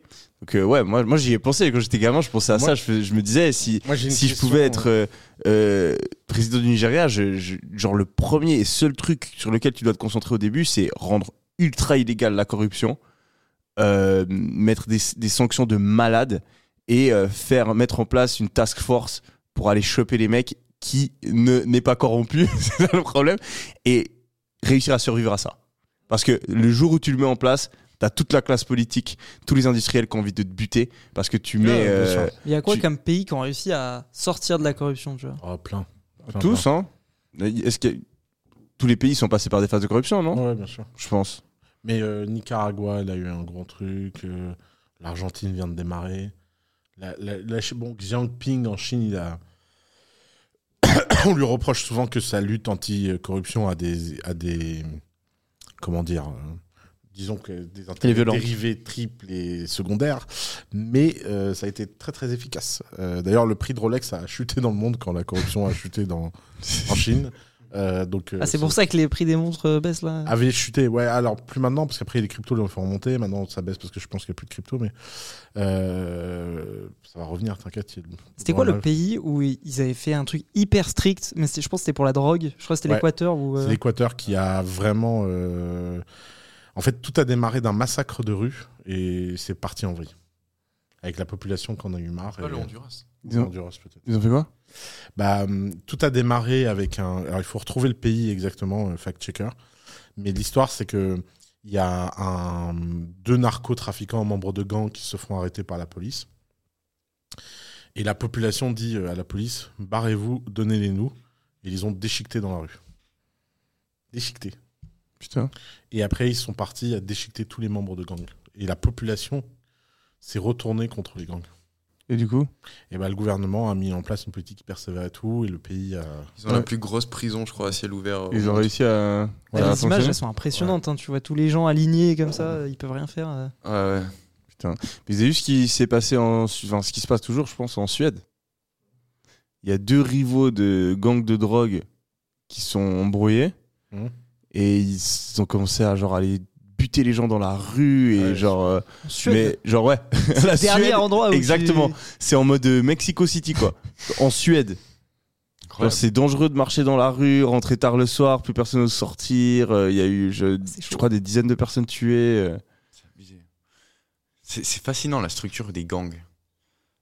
Dans En fait, les gangs, il y a plein de clans qui sont euh, gérés par des chefs indépendants. Il y a 30 à 35 personnes par clan.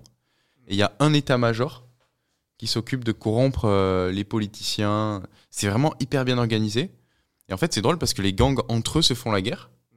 Ils s'attaquent entre eux pour essayer d'avoir les plus grosses parts de marché, tout en étant en lien avec un état-major central qui, lui, doit s'occuper de corrompre les gouvernements, d'apporter les matières premières à tous les clans différents.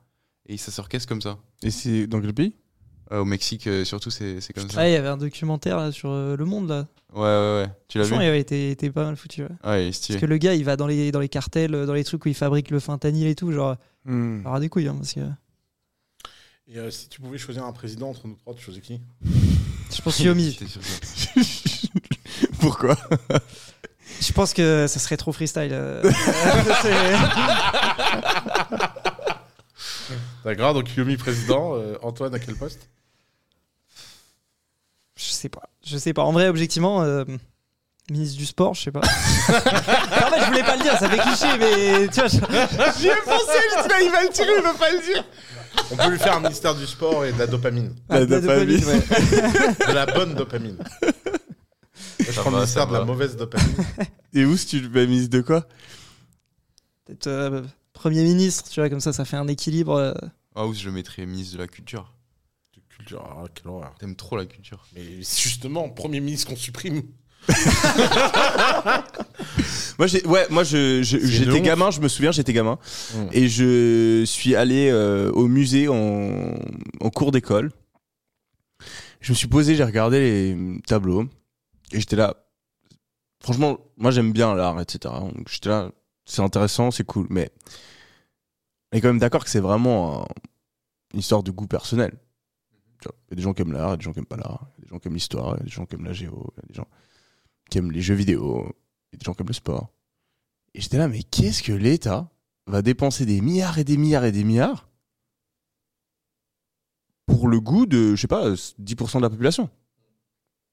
Parce que qui va dans les musées? Tout le monde trouve que l'idée d'avoir des musées et aller dans les musées c'est cool, mais si on est vraiment dans, dans le concret, je sais pas, il y a peut-être 10% de la population qui va dans les musées. Ouais, c'est pas récurrent Et du tout. bah, je comprends pas pourquoi l'argent de tout le monde doit aller pour aider les personnes, 10% des personnes qui sont intéressées par ça. Je j'arrive pas trop à comprendre. Il y a un truc en France aussi qui est. Moi, ça me saoule un petit peu, mais c'est que, en gros, sur YouTube, je crois que c'est le seul pays euh, du monde où tu perçois le AdSense, mais Mm. tu perçois aussi des droits d'auteur qui sont récoltés par des organismes. euh, la SCAM, la SACD, bon après, euh, voilà, je les aime bien, ils nous payent. Mais, mais du coup, ça passe par un intermédiaire Ouais. qui prend un cut, qui Ouais. ensuite euh, te prélève, je sais pas quoi, l'IRCAC, le truc, le machin, euh, 50 000 euh, prélèvements, et après qui te redonne. En fait, ce que fait YouTube, c'est que juste, bah, il réduit ton AdSense Ouais. et il le donne à un intermédiaire qui va se servir dessus. Hmm. Et ils donnent à tout le monde ou ils ont en plus de ça un pouvoir Non, où ils en vrai- choisissent en à vrai, qui il donne ils quand donnent même assez à tout le monde. Mais il faut le savoir, c'est-à-dire que Ouais. quand c'est arrivé, il prenait sur le AdSense de tout le monde, et il y avait très peu de créateurs qui savaient. Et du coup, vu que c'est un gâteau, bah, en fait, t'as des créateurs qui récupéré une Ah. part disproportionnée de, de ce qui. Maintenant, tout le monde est à peu près au courant, mais euh, Attends, moi je suis pas au courant. suis pas au courant, mais- nous on n'est pas en France. après, ouais, je sais Ah pas ouais comment ça marche. Je sais pas si c'est euh, citoyen avez fait français la chaîne. Mais non, il est en ou francophone Ah non, il l'a fait en France. Et en plus, ouais, puis je peux te dire que ça- on en parlera parce que ça me vaut beaucoup d'emmerde. Parce que là, je dois remplir une Non, déclaration. non, mais attends, c'est toi qui as créé ta chaîne. Comment ça, c'est Sur YouTube, créé c'est toi qui chaîne as- t'as- t'as- Quand est-ce que j'ai créé ma chaîne, moi? Qu'est-ce que tu racontes? T'avais déjà une chaîne. J'avais pas de chaîne. Où j'avais une chaîne? T'avais déjà une chaîne, monsieur. Vous l'avez recréé de zéro la chaîne là Je crois pas. T'es sûr? Bah, je sais pas. Discussion Ah, Parce qu'on on a le droit de pas avoir une chaîne en France quand on, on parle en français? Bah, bien sûr. Putain, mais qui c'est qui qui a créé cette chaîne en France? C'est quoi la différence d'avoir la chaîne en France et pas en France? Bah, tu mets ton adresse des revenus en France. Mais c'est même faux, Oui, mais c'est- c'est concrètement. la Mais société oui, je sais que c'est faux. Bah oui, il il devrait pas être en France. Non, mais, non. non, mais ton AdSense, tu changes la société bénéficiaire et tu la fous autre part. Je peux pas. Je peux pas mettre une société qui est pas en France. Mais tu Mais parles non, de mais c'est quoi? pas possible. Mais mec Je sais, j'en parle avec ta CEO. Donc, euh, Avec qui Sarah ouais. Bah, m- ma chaîne, quand vous m'avez fait activer la monétisation, là, truc que j'ai jamais touché, là. Ok, donc tu parles pas de ta chaîne, tu parles de AdSense. Ouais, enfin, ma chaîne qui est liée à AdSense, Ok. euh, voilà. Bah, je ne peux pas mettre autre chose qu'une adresse française. Je ne peux pas mettre. faut recréer un compte AdSense et Ouais, puis le relinker à la chaîne. l'ancien parce que sinon Euh, ils vont, tu- tout, ils vont tout te fermer. Tu fermes l'ancien et tu recrées un compte AdSense et c'est réglé. Ok, bah, vas-y. Merci. ah, mais tu parles du AdSense. Ouais. Le AdSense, c'est toi qui l'as créé. Mais non. Quand Quand est-ce que je crée en AdSense, moi un Tu jour, m'en as parlé. un jour, a- mais un jour, on m'a dit, Maxime, il bosse Ouais. bien pour toi, Ouais. il m'a écrit, il m'a dit, voilà, il faut que tu actives le AdSense dans le truc YouTube pour activer la ouais, Ça motivation. doit être mon équipe alors. Donc, euh, moi, j'ai cliqué. interne. Non, mais j'ai cliqué, c'est vrai que j'aurais peut-être dû réfléchir au moment de créer AdSense, c'est peut-être moi qui ai cliqué sur France, en fait, peut-être, je sais pas. Ah, peut-être. Peut-être. Ah Moi, ça me paraît bizarre qu'on est, mais je sais pas. On va, on va, on va checker ça after, after le podcast. Vous avez vu euh, le nouveau euh, trailer de GTA Incroyable. Tu l'as vu ou pas? Il y a un- Bon, moi, je- alors moi, le, le- genre, j'ai tellement hâte d'y jouer. Mm. Je sais que ça va être euh, incroyable. Quand le dernier GTA est sorti, je me souviens, je suis, j'ai, j'ai- j'ai acheté le jeu, je suis rentré chez moi. Ah, pareil. Je suis allé euh, au magasin qui était en bas de chez moi. J'ai acheté 4 packs de Red Bull. Et pendant deux semaines, c'était les vacances euh, d'automne.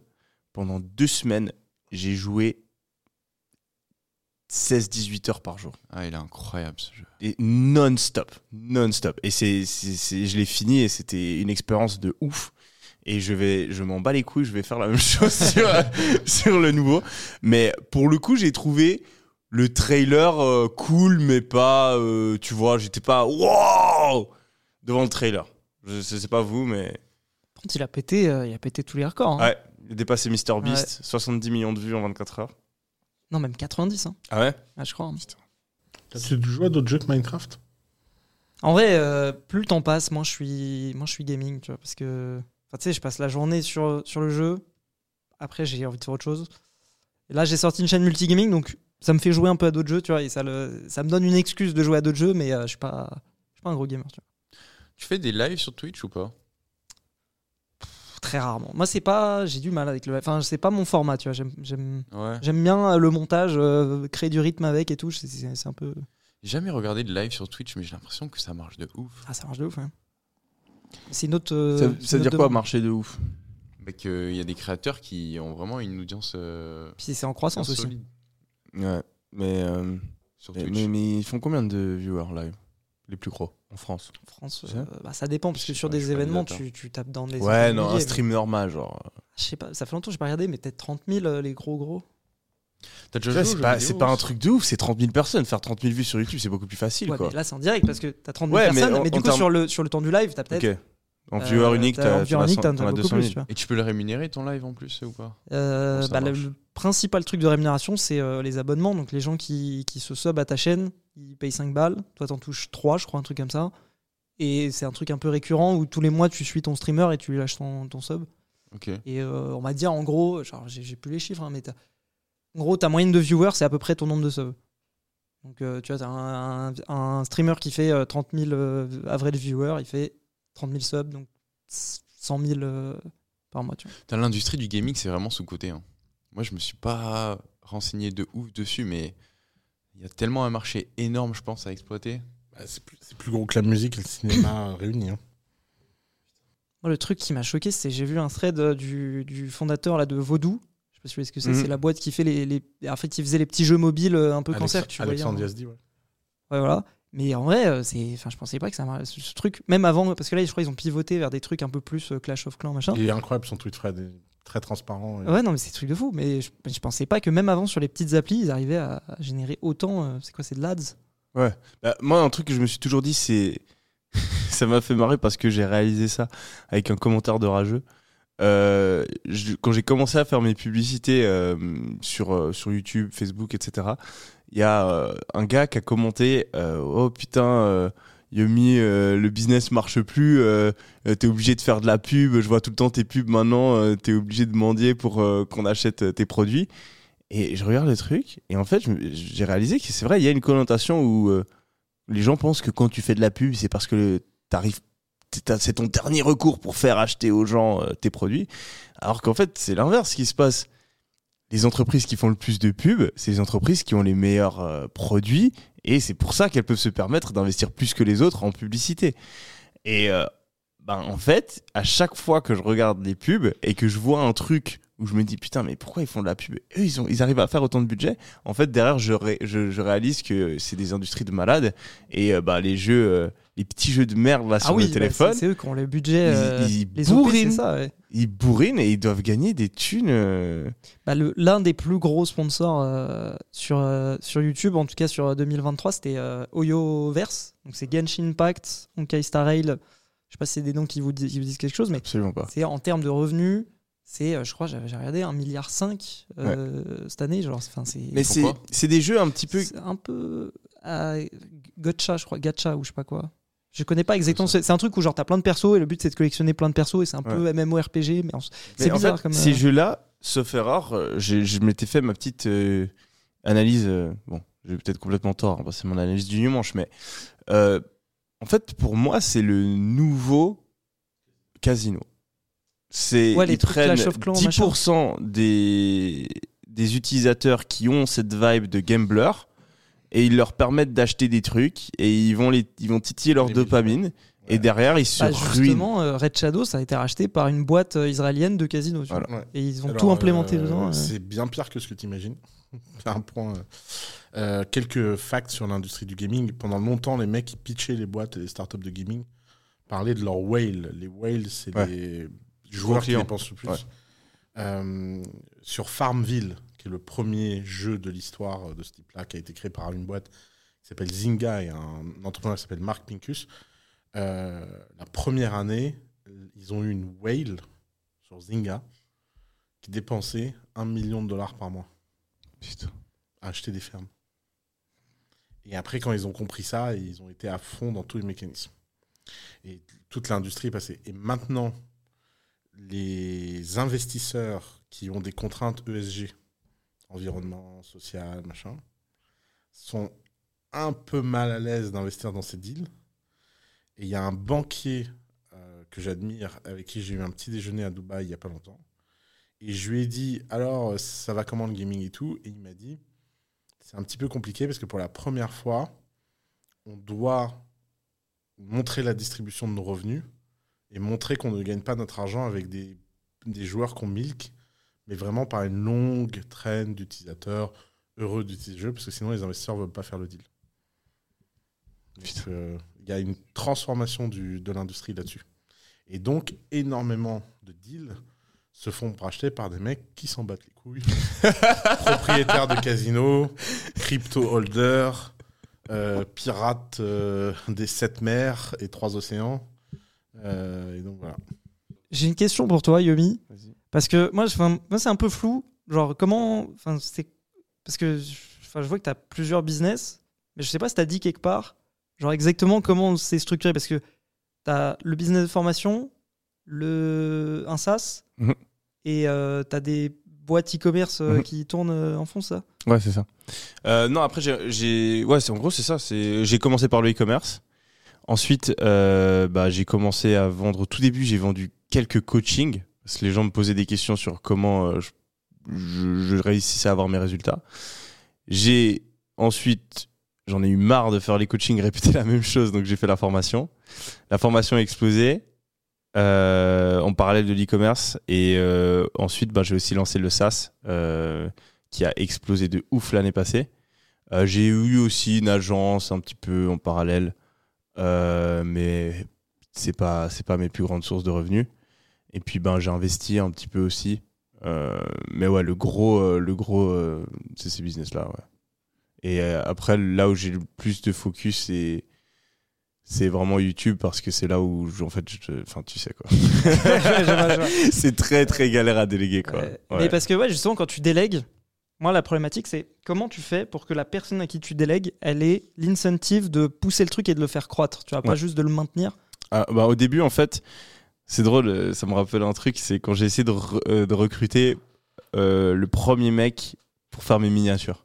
Ah mais putain, les minias c'est un enfer. Genre, c'est trop dur de trouver la bonne super personne. dur. Et en fait, je me suis dit, ok, il faut que j'aligne les intérêts, etc. J'ai fait un truc méga compliqué où, euh, en gros, en fonction du nombre de vues que la vidéo obtenait, Ah, je faisais gagner plus d'argent, avec Le etc. sujet de- du mois dernier. moi. Et échec complet.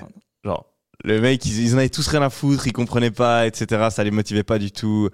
Euh, et en fait, ce que j'ai réalisé pour engager, euh, c'est que souvent, c'est bien plus puissant d'avoir une personne qui a juste envie de bien faire les choses.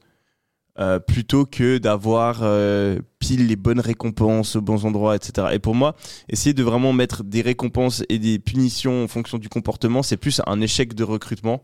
Parce que si t'as les bonnes personnes, t'as pas vraiment besoin de le faire. Donc, en fait, c'est juste avoir un tri et un nombre de personnes assez grand pour tomber sur les bonnes personnes qui en auront vraiment quelque chose à foutre et qui, ont, qui feront leur travail correctement. Ouais, mais par exemple, enfin tu vois, quand t'as quelqu'un qui, euh, bah, genre, si t'as un CEO ou même un CEO, Mm. genre je trouve que c'est difficile. Oui, avec alors ce oui. niveau de responsabilité de. Quand tu parles des postes euh, vraiment clés, clés, clés, euh, c'est vrai que c'est bien de, de donner de l'equity. Euh, moi, ce que je fais dans mes boîtes, c'est que je donne du fantôme equity. Donc, en gros, ça, ça permet aux personnes d'avoir euh, une part du bénéfice. Mais euh, tu vois, si elles s'arrêtent de travailler, elles n'ont pas s'appelle du 1%. Phantom Equity, c'est un nom de. ouais. Ok, ouais, putain. Parce que...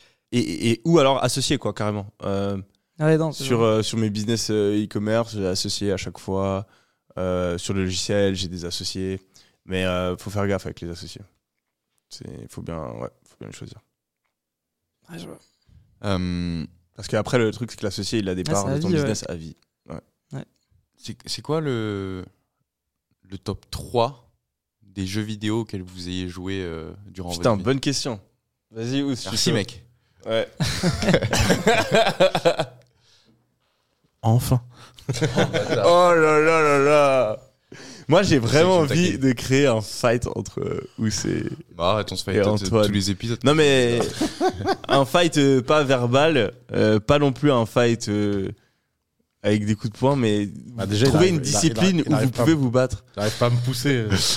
Putain, ça c'est un truc. J'ai- vraiment été mindfuck hier soir. Où s'il me regarde comme ça, il fait Vas-y, essaie de me pousser. Je fais Bah, quoi, je te pousse? Fait Ouais, je suis sûr que t'arrives pas à me faire faire un pas en arrière. Je suis là, bah, attends, oui, enfin, ok, c'est bon, t'es imposant, mais j'arrive à te pousser. Et là, vraiment, j'essaie de toutes mes forces de le pousser, et t'as vraiment l'impression de pousser un mur. Ouais. C'est incompréhensible. Ouais, C'est avec l'épaule, en, en incompréhensible. plaquant comme ça, en poussant, il bouge pas. Il est planté dans le sol. C'est, c'est, je, je- pff, jamais eu ça. Euh, non, ok, tout ça pour dire. Edge of Empire, Kaiser 3. C'est quoi? Et- Kaiser? Kaiser C'est 3. quoi? C'est un jeu. Ouais, bon, je m'en doutais, mais. C'était un jeu de simulation de ville romaine. Ok. C'est incroyable, meilleur jeu de tous les temps. Genre Age of Empire Non, parce qu'il n'y a pas vraiment de guerre. Euh, C'est vraiment que tu fais l'eau, les Ah, paysans. ok. Comme un SimCity. Ok. Mais version euh, cité romaine. Kaiser D'accord. 3. Vraiment meilleur jeu de tous les temps. C'est un jeu que j'ai poncé pendant des heures et des heures et des heures. Et euh, Assassin's Creed, j'ai fait tous les Assassin's Creed. Euh, Sur Play? PlayStation. Ok. Toi Minecraft, Minecraft, Minecraft. On va dire, je suis pas très objectif, mais ouais, euh, Minecraft. Bah je vais dire les jeux auxquels j'ai le plus joué, mais c'est pas nécessairement. euh, Ouais, c'est trop dur cette question, mais ouais, je dirais Minecraft. Bah, Call of, mais ça fait genre le gars qui connaît pas les jeux, tu vois, mais c'est juste euh, les jeux dans lesquels j'ai passé le plus de temps, et je pense Dofus. ok. Toi Moi, je dirais euh, League of Legends sur ordi. T'as joué à League of Legends, toi? Oh, J'étais un tueur à League of Legends. Ah ouais? Je jouais en classé et tout. J'étais un psychopathe. Je Non te jure. Putain Ah ouais, je savais pas Ah oui, on fera des parties. Euh, J'en ai aucune idée, moi, j'ai jamais tu joué. joues pas? Ah, jamais merde. Euh, Call of Duty Modern Warfare 2, il était incroyable. Je t'éclate. Ah, ouais, Ah, Je t'ai éclaté, non, déjà Non, mais c'est. Oh, oh, oh, oh. Et, euh, et puis le dernier. le FIFA. je l'ai même battu à FIFA. FIFA. Non, mais gros, toi aussi, on fait des matchs. On fait des matchs, lui, on, on est en train, on est dans son camion en train de conduire. Euh, et il, il marque un but, il fait que faire des passes avec ses défenseurs. tu sais, pour faire durer. Il, il avait 1-0 et il a fait faire que des passes pendant 45 Ah, minutes. vraiment, c'est vrai, c'est- j'ai vraiment fait le fils des putes. Parce qu'en fait, j'ai joué, je joue contre Antoine euh, à FIFA. Moi, j'avais joué un petit peu quand j'étais jeune, mais voilà, je suis pas, je suis pas méga bon. Et je sens dès le début du jeu qu'il est meilleur que moi. Mais tu sais, FIFA, des fois, l'ordinateur, il a envie qu'une personne gagne. Et tout est goal, tout est tir, ils vont sur le poteau ou quoi, et l'autre, il marque avec le- la seule occasion qu'il a eu. Et ben, moi, j'étais ce type-là, tu vois.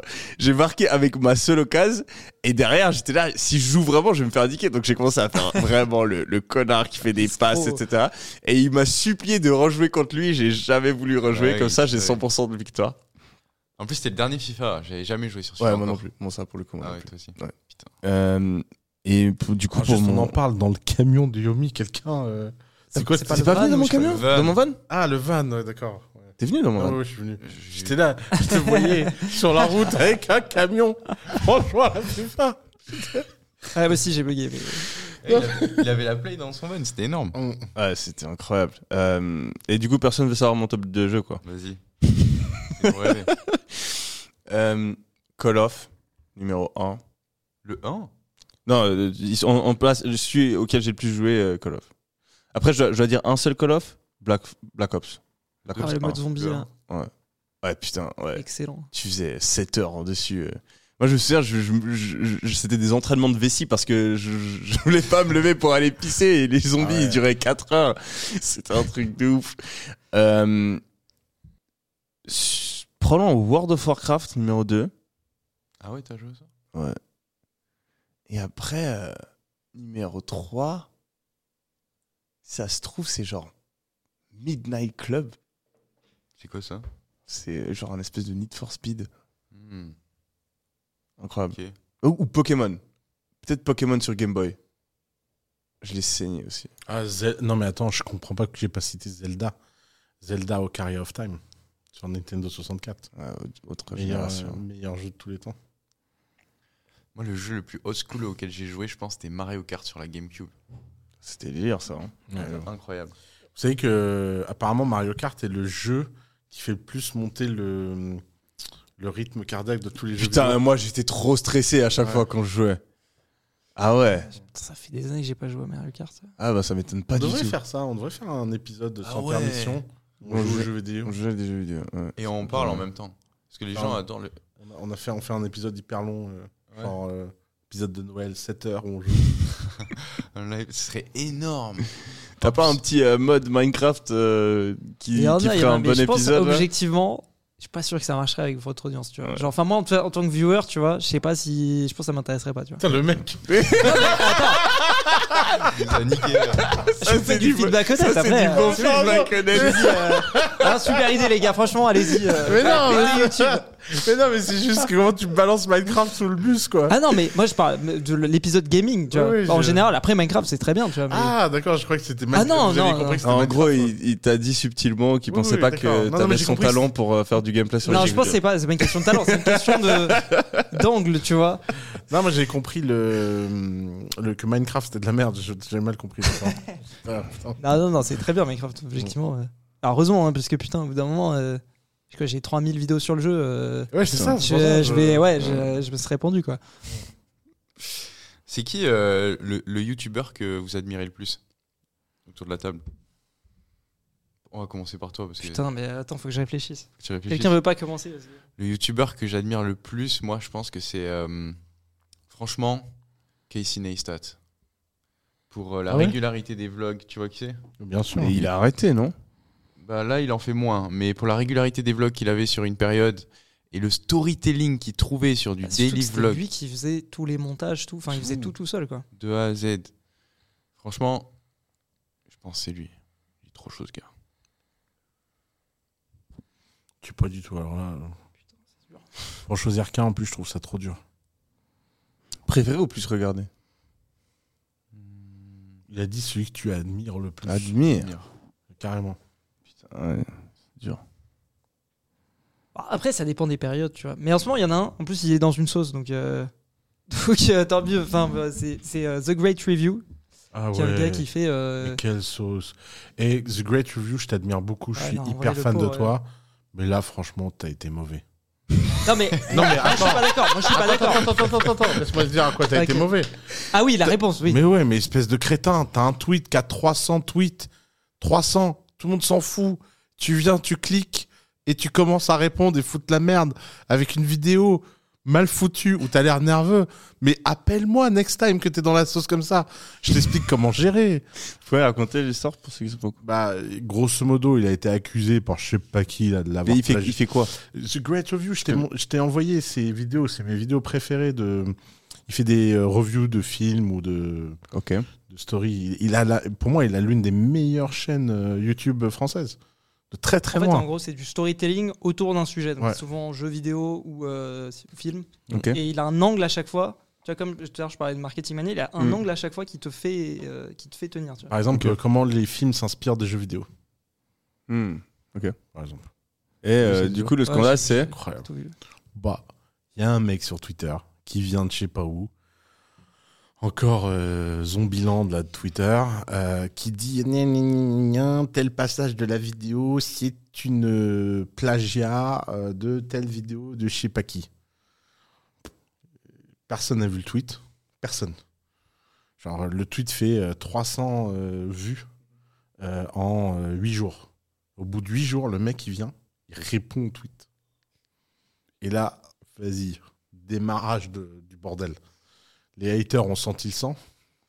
Ils ont dit, ouh, tu réponds. Et là, c'est parti en vrille. Et en plus, il a commencé à faire le pire truc qui soit. C'est de répondre rationnellement à des gens malhonnêtes intellectuellement. Hmm. Qu'est-ce que tu veux répondre rationnellement à des gens malhonnêtes Hmm. Et vas-y, qui te chérit, pique tout ce qui leur arrange des trucs. Ah ouais, mais là. Oh, mais il est dans une sauce, lui. Mais... Non, en vrai. Mais c'est quoi la sauce non, non, mais ça va vite finir. Mais Bah, Mais c'est quoi la sauce, en gros, c'est que euh, s'est il s'est basé sur euh, un livre pour euh, une de ses vidéos, Hmm. sans avoir cité la source. Mais c'est pas euh, mot pour mot, tu vois. C'est Ouais. c'est juste, c'est des sources en fait. Mais il a pas cité ses sources.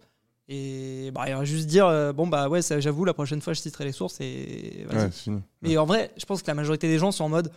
En vrai, euh, la sauce est un peu grosse pour ce que c'est, mais c'est juste ça fait beaucoup de bruit quoi. Les gens ils aiment bien euh, Hmm. remuer. On fait un débat. Vas-y. bah, essaye. Selon vous, est-ce que euh, la censure sur Internet est justifiée? Bah, non. Mais- Jamais justifié Est-ce qu'elle est, qu'elle est justifiée? Est-ce que c'est Son niveau actuel, est-ce qu'il est bon ou est-ce qu'il. toute forme de censure sur Internet Est-ce que c'est quelque chose de justifiable que- Non, mais Yomi, sérieux, réponds non. C'est ta réponse. Non, mais il y a peut-être des edge cases. Mais non, mais attends, il y a certains types de censure qui Mais peuvent d'accord, être mais- justifiés. Oui, oui, bah, ok. Quelle censure? Je sais pas, un nazi. Ok, bah, voilà. Bon, tu veux pas débattre quoi Mais non, mais on est d'accord. on est à part, à part En si vrai, on c'est commence. vrai, la limite du free speech, c'est un vrai débat. hein. C'est c'est très dur d'obtenir une réponse. Oui, oui, c'est pour ça que c'est un débat, bon, tu vois. Mais je sais pas quoi penser. D'ailleurs. Parce que euh, certains trucs, euh, on autorise et d'autres pas. Et c'est assez dur de. de qui, qui doit en décider euh, Quels sont les critères euh, J'arrive pas à trouver de, de limite juste. Parce que d'un côté, un nazi, on est presque tous d'accord pour, euh, pour le censurer.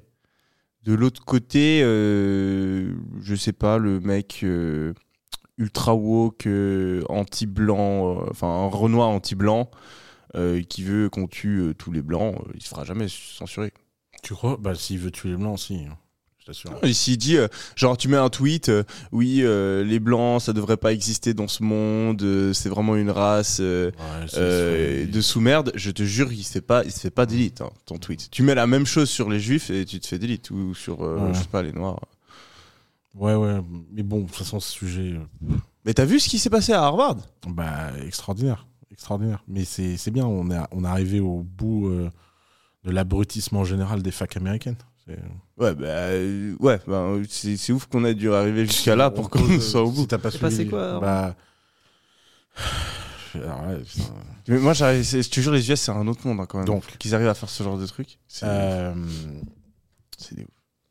des manifestations pro-Palestine ont été organisées dans les facs US. Beaucoup ont dérapé, ont tourné antisémites. Les facs n'ont pas puni les étudiants qui ont participé à ces actes-là. Et le Congrès américain s'est saisi de l'affaire avec une question simple. Pourquoi, quand c'est des gens de droite qui gueulent, vous les punissez vous limitez le free speech sur la base du code of conduct des facs, qui est différent de la loi et du First Amendment euh, de free speech, puisque, rappelons-le, le First Amendment est une notion de droit public, pas de droit privé, parce qu'aux aux US, le fait de ne pas limiter le speech, le First Amendment, c'est pas que tu peux dire tout ce que tu veux où tu veux, c'est que tu ne peux pas, le gouvernement ne peut pas punir quelqu'un pour quelque chose qu'il a dit, ce qui est très différent d'empêcher dans un restaurant les gens de crier euh, sale noire ou euh, de dire euh, tuons les juifs ou les arabes ou je sais pas quoi. Et donc, euh, Congrès américain qui a le président de UPenn, le président, la présidente de Harvard et le président du MIT dans une salle et qui pose une question très simple. Est-ce que appeler au génocide des juifs est pour ou contre le code de conduite des facs américaines Et là, les mecs, ils se mettent à parler en chinois. Mais chinois, hein, genre... euh. Donc t'as quand même genre indice sur comment répondre à la question. Il Ouais. y a quand même le mot génocide là quelque Ouais. part. tu vois genre tu, tu vois juste le mot génocide Et dans là- une phrase et tu peux a- automatiquement être Ah ouais, ouais, légèrement euh, contre quoi. Mais, mais laisse tomber, c'est mais Ouais, c'est- c'est les malades. atterrant. Or, qu'est-ce qu'ils ont fait? Pourquoi les Parce que maintenant, essayons d'expliquer au-delà de la réaction. Ces présidents de fac ont été briefés par des avocats.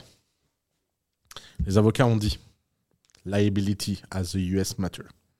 Si toi, venir au Congrès et dire que c'est en application, que c'est en violation du code d'étudiant, alors toutes les actions passées que tu n'as pas punies become your liability, ton risque. Donc, tu fermes ta gueule, tu utilises le FIF, never tell anything that incriminate yourself, et euh, passe à autre chose. Résultat, ils sont là, oui, non, mais c'est plus compliqué que ça, machin. Et en fait, ce que personne n'a compris, c'est que le Congrès ne leur reproche pas euh, d'être free speech ou pas être free speech. Il leur reproche l'hypocrisie du Ouais, double standard ouais. où de temps en temps ils sont free speech, de temps en temps ils le sont pas. Et donc l'argumentation que la nana, alors le pire c'est la nana de UPenn. Alors elle, bon, elle a démissionné. hein. Mais elle, elle nous a fait une dinguerie. Elle a dit, parce qu'elle est prof de droit, et donc elle a dit, d'après la Constitution américaine, et elle a commencé à donner un cours sur le First Amendment, ce qui est complètement hors sujet. Puisque ce n'est pas le sujet. Et tous les mecs sont à regarder, fait ouais, mais tu peux répondre par oui ou par non. Enfin, et non, elle répète la même chose. Enfin, c'est trop trop gênant comme scène. Mais c'est n'importe quoi. Mais ils sont complètement fous. Toute façon, les facs américaines là. euh, Moi, j'ai un, un pote, il fait sa thèse de littérature, euh, euh, je sais pas dans quelle fac là, et il donne des cours en tant que teaching assistant, et il peut plus, il a eu le malheur, le malheur de donner un texte de Victor Hugo à étudier. Il a eu une manif dans sa classe parce que Victor Hugo a eu des esclaves ou je sais pas quoi. Je, je me souviens plus du débat exact. euh. Mais une manif. Genre, c'est pas euh, écoutez, professeur, quand même, vous nous donnez un texte, vous pourriez. C'est même pas, il y a même pas un côté cordial à la discussion. Genre, euh, bon, bah, je suis pas d'accord avec toi, je vais, je vais te dire pourquoi je suis pas d'accord. Manif, panneau, Mais, mais je, je comprends pas comment what the fuck? un, un truc qui me choque à chaque fois que, que j'entends euh, ces histoires de wokisme sur les, euh, dans les universités américaines, c'est comment est-ce qu'on en est arrivé là en fait? Parce que on est quand même arrivé à un- dans un monde où l'endroit où les gens les plus intelligents sont censés se réunir et devenir encore plus intelligents, étudier, a donné lieu aux comportements les plus irrationnels de la société, quoi. Et je comprends pas qui ça, qui ça bénéficie en fait. Il y a des théories qui disent que c'est George Soros qui a une théorie. euh, en fait, bah, George Soros, c'est un, un milliardaire qui est devenu euh, milliardaire en littéralement en faisant euh, exploser, imploder la, livre euh, sterling. Il avait parié contre une baisse de la, de la livre sterling à l'époque. Et euh, du coup, ben, un de ses enseignements et une de ses théories, c'est justement de réussir à profiter des situations de crise. Parce que c'est comme ça qu'il a fait sa fortune. Et donc, il y a des théories qui disent que maintenant, en fait, Soros, il finance des fondations et des groupes d'influence pour créer des crises dans les États pour ensuite pouvoir tirer son épingle du jeu et que il finance notamment ben, des universités, des, des- des partis politiques qui sont très woke et euh, qu'en fait son but c'est de détruire la société pour pouvoir en tirer Ça, l'épingle il, du jeu. il joue aux échecs euh, en 4 dimensions. Parce que... Pour Ouais. avoir Mais rencontré, moi j'y crois pas trop. pour avoir mais- rencontré George Soros, J'ai rencontré. pour avoir rencontré George Soros, euh, c'est un vrai woke, sincère, Ah, il pense le wokisme. ouais. mais de la bonne façon. Lui, c'est un traumatisé du communisme qui veut liberty of euh, freedom of speech, euh, machin. Enfin, tu vois. Ah, Le wokisme, elle, elle- Non, mais c'est devenu, euh, devenu en antithèse. ok. Il faut pas que tu regardes où ça a atterri, il faut que tu regardes d'où c'est parti. Ouais, mais il finance des groupes qui Oui, mais sont. qui, qui sont devenus, qui des années Il après. continue à les financer.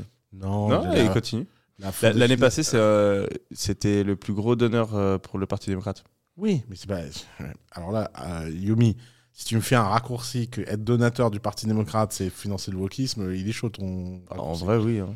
mais en faut vrai- arrêter. hein. Oui, mais Euh, tous les démocrates euh, sont woke. Hein. Enfin, Mais non, c'est pas vrai. Bah, bah oui. mais non, c'est pas vrai. Il y a, là, Bah, il y a un degré de wokisme. Tu vas pas me dire que Kamala Harris, elle est pas woke. mais- Tu vas pas me dire que Biden, il est pas woke. frère, T'es sérieux? au dépa- département démocrate, t'as toute a- une. Il y a woke et une- woke, hein. Mais Ouais. qu'est-ce que c'est? Définis le wokisme d'ailleurs. Bah justement, le problème, c'est que maintenant, le wokisme, ça veut des- ça veut plus rien dire. C'est des mecs qui pensent s'identifier à des tables. Alors, si tu veux. c'est- ça, ça devient compliqué de parler aussi. euh. C'est quoi la définition? Moi, mon internet, ne- il fonctionne votre Non. internet là? Ouais. Ouais. Ouais, on est en- Je sais même pas ce que c'est la vraie définition de wokisme. Attends, je vais trouver. Bah, la vraie définition de wokisme, c'est euh, ça doit être euh, tout un mélange sur les de identités. patchwork. euh, to be woke, c'est to- to- se réveiller de la conscientisation du poids des sociétés sur la construction des identités et des réalités. Je pense que ça doit être, ça doit venir de là le mot woke. Ouais, c'est. Euh... Putain, j'ai eu le début. Chat GPT. Hein. Le wokisme, le wokisme fait référence au terme woke qui signifie être éveillé en anglais. En clair, c'est être conscient des problèmes de justice sociale et de racisme. Ouais, c'est la justice sociale. L'expression stay woke, rester éveillé, a commencé à être utilisée au début du mouvement Black Lives Matter aux États-Unis. Ils sont, ils sont woke les démocrates. Disons qu'il y a beaucoup de wokisme chez les démocrates, ça je veux bien te le concéder, mais je suis pas. Enfin. George Soros, c'est un mec qui est attaché à un type qui s'appelle Karl Popper.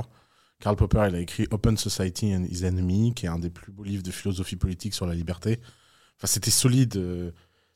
C'est passé de ça à ça. Ça fait beaucoup réfléchir d'ailleurs sur à qui tu donnes de l'argent et comment tu donnes de l'argent. Euh, parce qu'à mon avis, euh, truc. En plus, Soros, maintenant, il a quoi? Il a 95 ans. euh. Ouais, il a sénile. Il, il est sénile. Mm. Donc, euh, c'est son fils maintenant qui a pris le relais. Son fils, effectivement, est le roi des woke.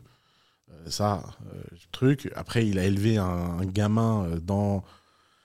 C'est vrai qu'il a donné de l'argent à un enfant en lui faisant croire qu'il était maître du monde, etc. Euh, Soros, c'est un show, c'est un show, hein, parce que c'est quand même un mec qui avait à un moment donné créé un service de renseignement concurrent à la CIA dans les pays de l'Est pour faire tomber le communisme. Donc euh, c'est pas le jour où il va y avoir un film sur George Soros, on va bien rire. hein. Mm. Mais c'est pour ça que d'ailleurs il alimente beaucoup les complotistes parce qu'il a eu une importance euh, historique immense. C'est qui le plus fort entre Soros, Ackman, Icahn, Alors Ackman, c'est qui? Bill Ackman Ah, Bill Ackman. Ouais. Bill Ackman, euh, pff, pas trop. Ouais, Soros qui, qui d'autre? Icahn, Karl Icahn C'est qui Karl Icahn Tu connais pas Karl Icahn Si ça me dit quelque chose, c'est le mec de Qui fait des Euh, corporate takeover ouais qui a, qui a fait faillite, qui a eu l'amende à 2 milliards et qui est revenu back. euh, Il y a moins que ce soit lui. ouais. Ouais, il a eu la plus grande amende de l'histoire de la finance, 2,5 milliards. Je crois pas que c'est lui. Récemment, récemment j'en ai entendu parler, mais je crois qu'il n'a pas fait faillite ou il a pas eu une merde euh, récemment. là? Carl Icahn. Ah, c'est peut-être lui. hein. Ouais. Ok. Je sais pas, t'en as d'autres? Un peu de ces mecs euh, ancienne génération, hedge fund, de finance. Bah, Il y a euh, Charlie Munger qui vient de mourir, paix à son âme. euh, Ouais. La semaine dernière. Euh, bah, Buffett, euh, Munger, ils sont quand même au-dessus du. Ouais, mais ça, c'est un- pas, pour moi, je les mets pas trop dans la même catégorie. Ils C'est plus des investisseurs long terme, tu vois. Ils étaient moins dans le. étaient pas activistes. ouais. Voilà, exact. Donc toi, tu veux les- le roi des activistes?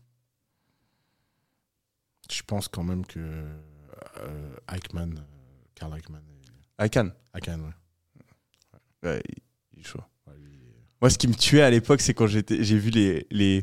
Putain, mais c'est sur, c'est le, le fight Ackman Icahn sur Herbalife. Il est Mhm. ouf. Ouais, Donc tu l'as vu le film? Il y a un film? Oui, il y a un documentaire incroyable. Putain, ah non, moi j'ai juste vu les interviews. Ah, le... ah peut-être, peut-être j'avais vu le Il est documentaire. incroyable le documentaire. C'est trop drôle. En fait, si tu veux, t'as, ta Herbalife aux US, qui est euh, une société euh, qui vend euh, des produits pour la santé avec du marketing de réseau. Et ça, c'est plusieurs milliards de chiffres d'affaires. C'est vraiment une multinationale énorme.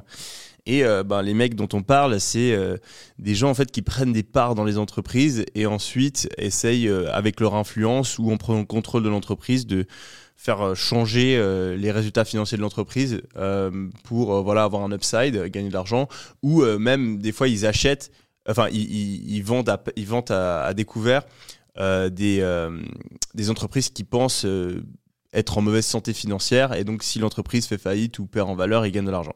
Donc en gros, tu as Bill Ackman qui a pris une position short sur euh, Herbalife euh, parce que ben, pour lui c'était un espèce de Ponzi, euh, il faisait des trucs non éthiques, etc. Et donc il a parié que l'action Herbalife allait descendre. Euh, et après, il a commencé à en parler, à faire financer des, des journalistes, etc., pour qu'ils clashent, euh, en espérant que Herbalife euh, ait des sanctions et fasse faillite. Et je crois que Karl Icahn était propriétaire d'actions Herbalife. Et donc, gros, ils se sont embrouillés les deux, et ça a été un peu le clash des titans. Et bah, j'ai plus tous les détails, Ah, mais. mais attends, ils se sont embrouillés à coup d'enquête fédérale. Le mec a payé un procureur pour lui donner des dossiers sur Eichmann, qui s'est pris une amende, il est revenu. Enfin, énorme. D'ailleurs, il a inspiré la série Billions. C'est de là que c'est inspiré. Hmm, Billions, ça raconte euh, l'histoire de. En fait, le euh, Bobby euh, Axelrod. Axelrod, c'est Icahn. Eichmann. Ah, Ouais. putain. Mais c'est ma série préférée. Alors, elle a été écrite par quelqu'un qui sait vraiment de quoi il parle. Puisqu'il était le type qui a écrit pendant 30 ans tous les articles du Wall Street Journal sur l'affaire Herbalife. Putain, ok. Et il y a un documentaire sur cette, euh, Ouais. sur cette affaire. Et qui est incroyable. Ok. Qui est- Il est, Et, il est où il et en plus, c'est un documentaire qui fait vachement du bien. Il prend pas position. Il est vraiment très fort. Il va au fond des choses. Il pose les bonnes questions. Parce que putain, qu'est-ce qu'il y en a marre de ces trucs. euh, tu- à, à deux balles là. Ça charge. Ça charge. ouais il est KO. Tu, tu vois, tu me parlais de. tu- ouais, c'est ça, putain, je voulais en parler la dernière fois. Euh, on parlait de discipline, tu vois. Mm. Euh, et euh, je me suis grave, parce que moi, pour moi, quand je juge la discipline des gens, je me demande à, quel point ils survivraient à l'armée, tu vois. Et je me suis posé la question avec toi, tu vois. Et je me suis dit, d'un côté, bah, le côté sport, douleur physique et tout, euh, genre easy, genre euh, t'aurais tout défoncé. Mais le côté supporter la fatigue, il aurait pris tellement cher. Le manque de sommeil. Le manque de sommeil. pas du tout. Alors que moi, c'est l'inverse. Tu, vas- tu supportes bien le manque de sommeil, tu vas me dire? Bah oui, regarde, euh, je te donne un exemple tout con. Le jour où j'avais couru les 50 km dans le désert, la veille, j'allais dormir sur une tente, Ah oui, putain. sur un parking. J'avais jamais fait de bivouac de ma vie. Toute la nuit, il y avait, des- Pas de il y matelas. avait pas de matelas. Même le sol. J'ai dormi deux heures la nuit. J'ai dormi deux heures et j'ai couru 50 km dans les montagnes. De quoi tu me parles? Ah, mais je te parle pas de performance physique après avoir mal dormi, je te parle Mais de performance ça. Et ben à l'armée, ils te mettent dans l'océan euh, avec. Non, mais il n'y a pas que le physique. À l'armée, à l'armée, t'es, t'es fatigué et tu dois faire des manipulations, tu dois planifier une, une opération, tu dois, je sais pas, euh, mettre des vêtements super rapidement. Et puis, ben, le truc qui se passe av- avec beaucoup de personnes, c'est que quand t'es en manque de sommeil, t'as dormi une, deux heures, et ben, le lendemain, quand on te demande de faire des trucs compliqués, ton cerveau, il marche pas et puis, bah, t'es en PLS, quoi. Et il y a des gens qui supportent bien le manque de sommeil et d'autres euh, moins, quoi. Non, moi c'est pas mon truc favori, mais euh, ça va.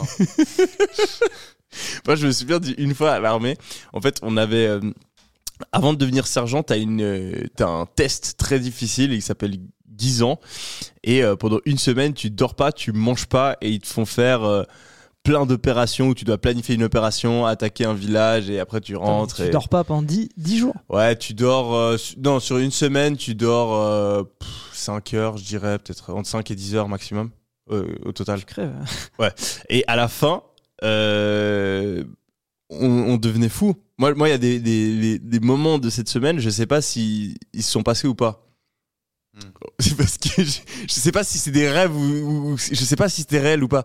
Des certains trucs qui s'est passé. Et il y a eu un moment qui m'a grave choqué. euh, c'est qu'on devait attaquer un, comment est-ce qu'on dit, euh, tu vois, genre des gens qui marchaient ensemble, genre un, convoi. Voilà, on devait attaquer un convoi. Et euh, on devait planifier comment on attaquait le convoi. Il y avait plein de routes et tout.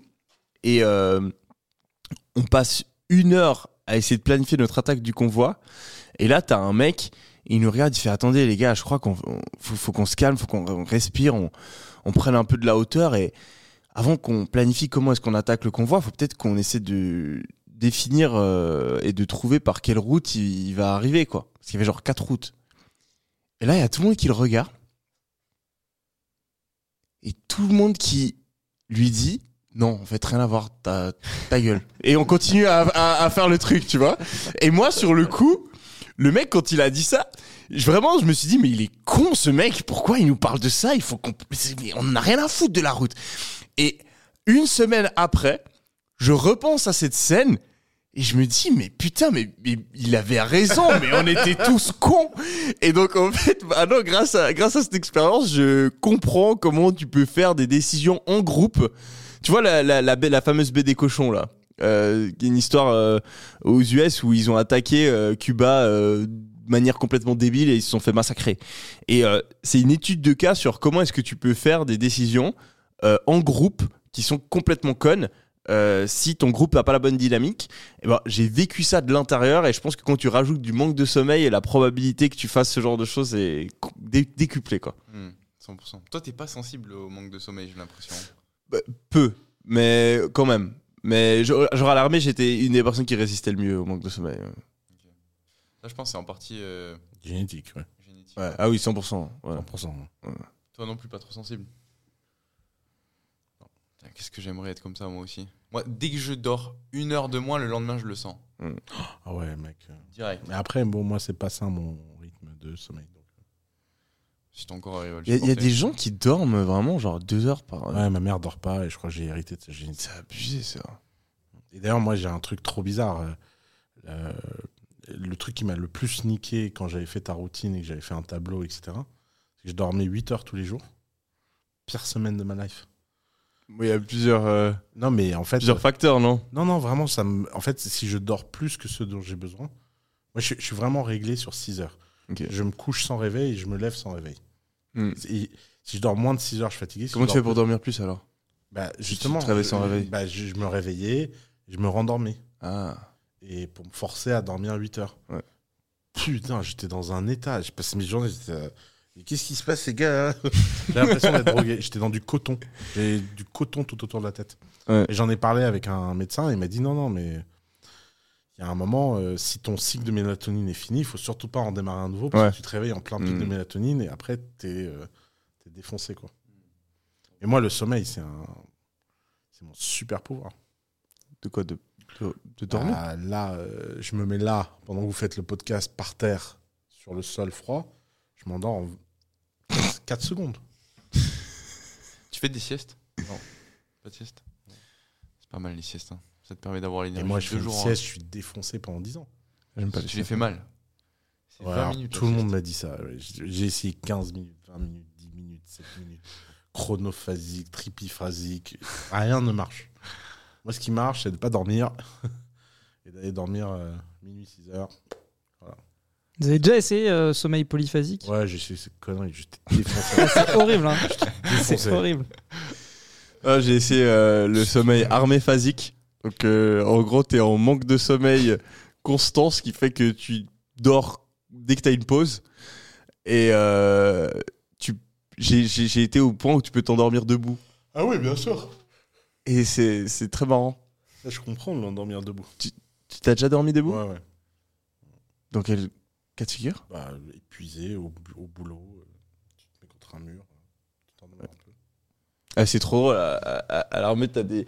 Pendant les cours théoriques, tu vois, genre, t'es t'es 20 comme ça dans une salle de théorie et t'as. Tu vois les têtes de devant le fond.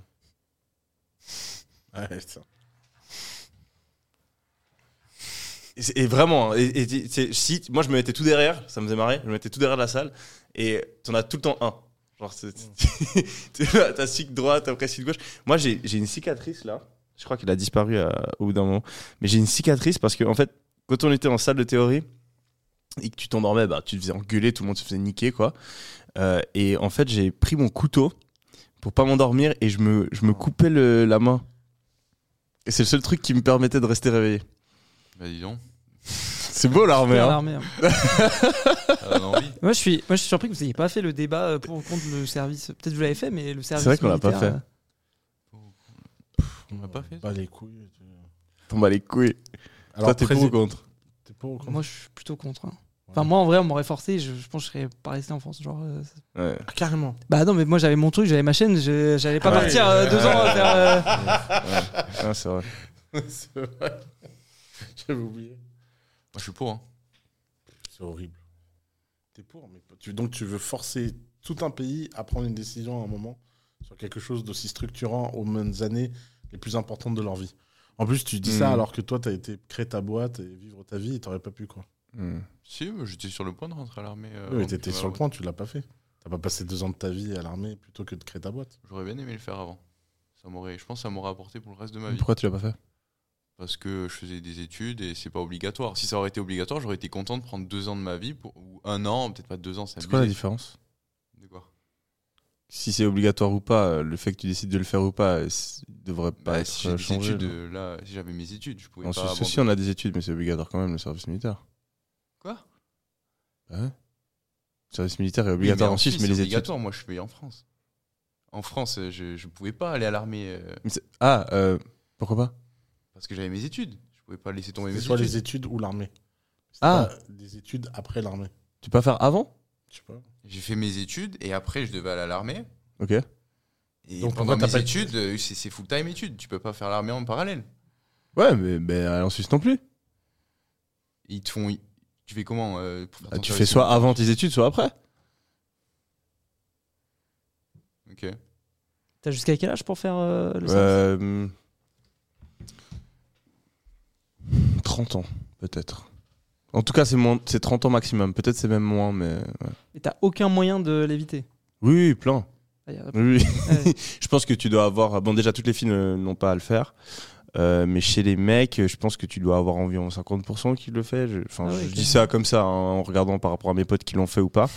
Euh, mais en gros, tu vas, euh, tu dis que t'es somnambule, t'es pas pris, tu dis que t'as envie de tuer des gens ou que t'es colérique, t'es pas pris, euh, tu vois, c'est assez facile. Ou euh, les tests, euh, il y a des tests physiques aussi, donc euh, tu fais genre que tu t'essouffles super rapidement ou que t'es pas souple et t'es pas pris.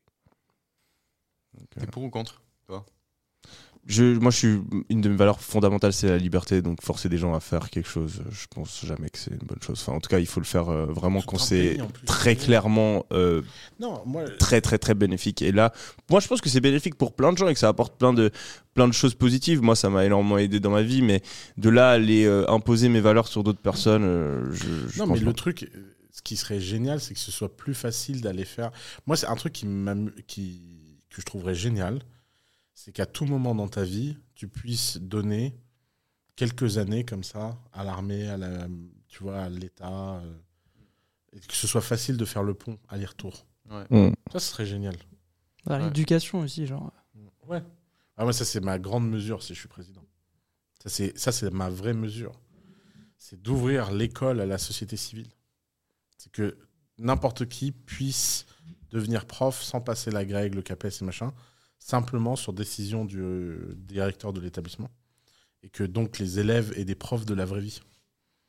Et que les profs aient des amis qui ne soient pas que des profs. Et que les gens de la vraie vie voient à quel point c'est dur d'être prof et que les gens qui sont profs aient autre chose comme modèle que d'autres profs.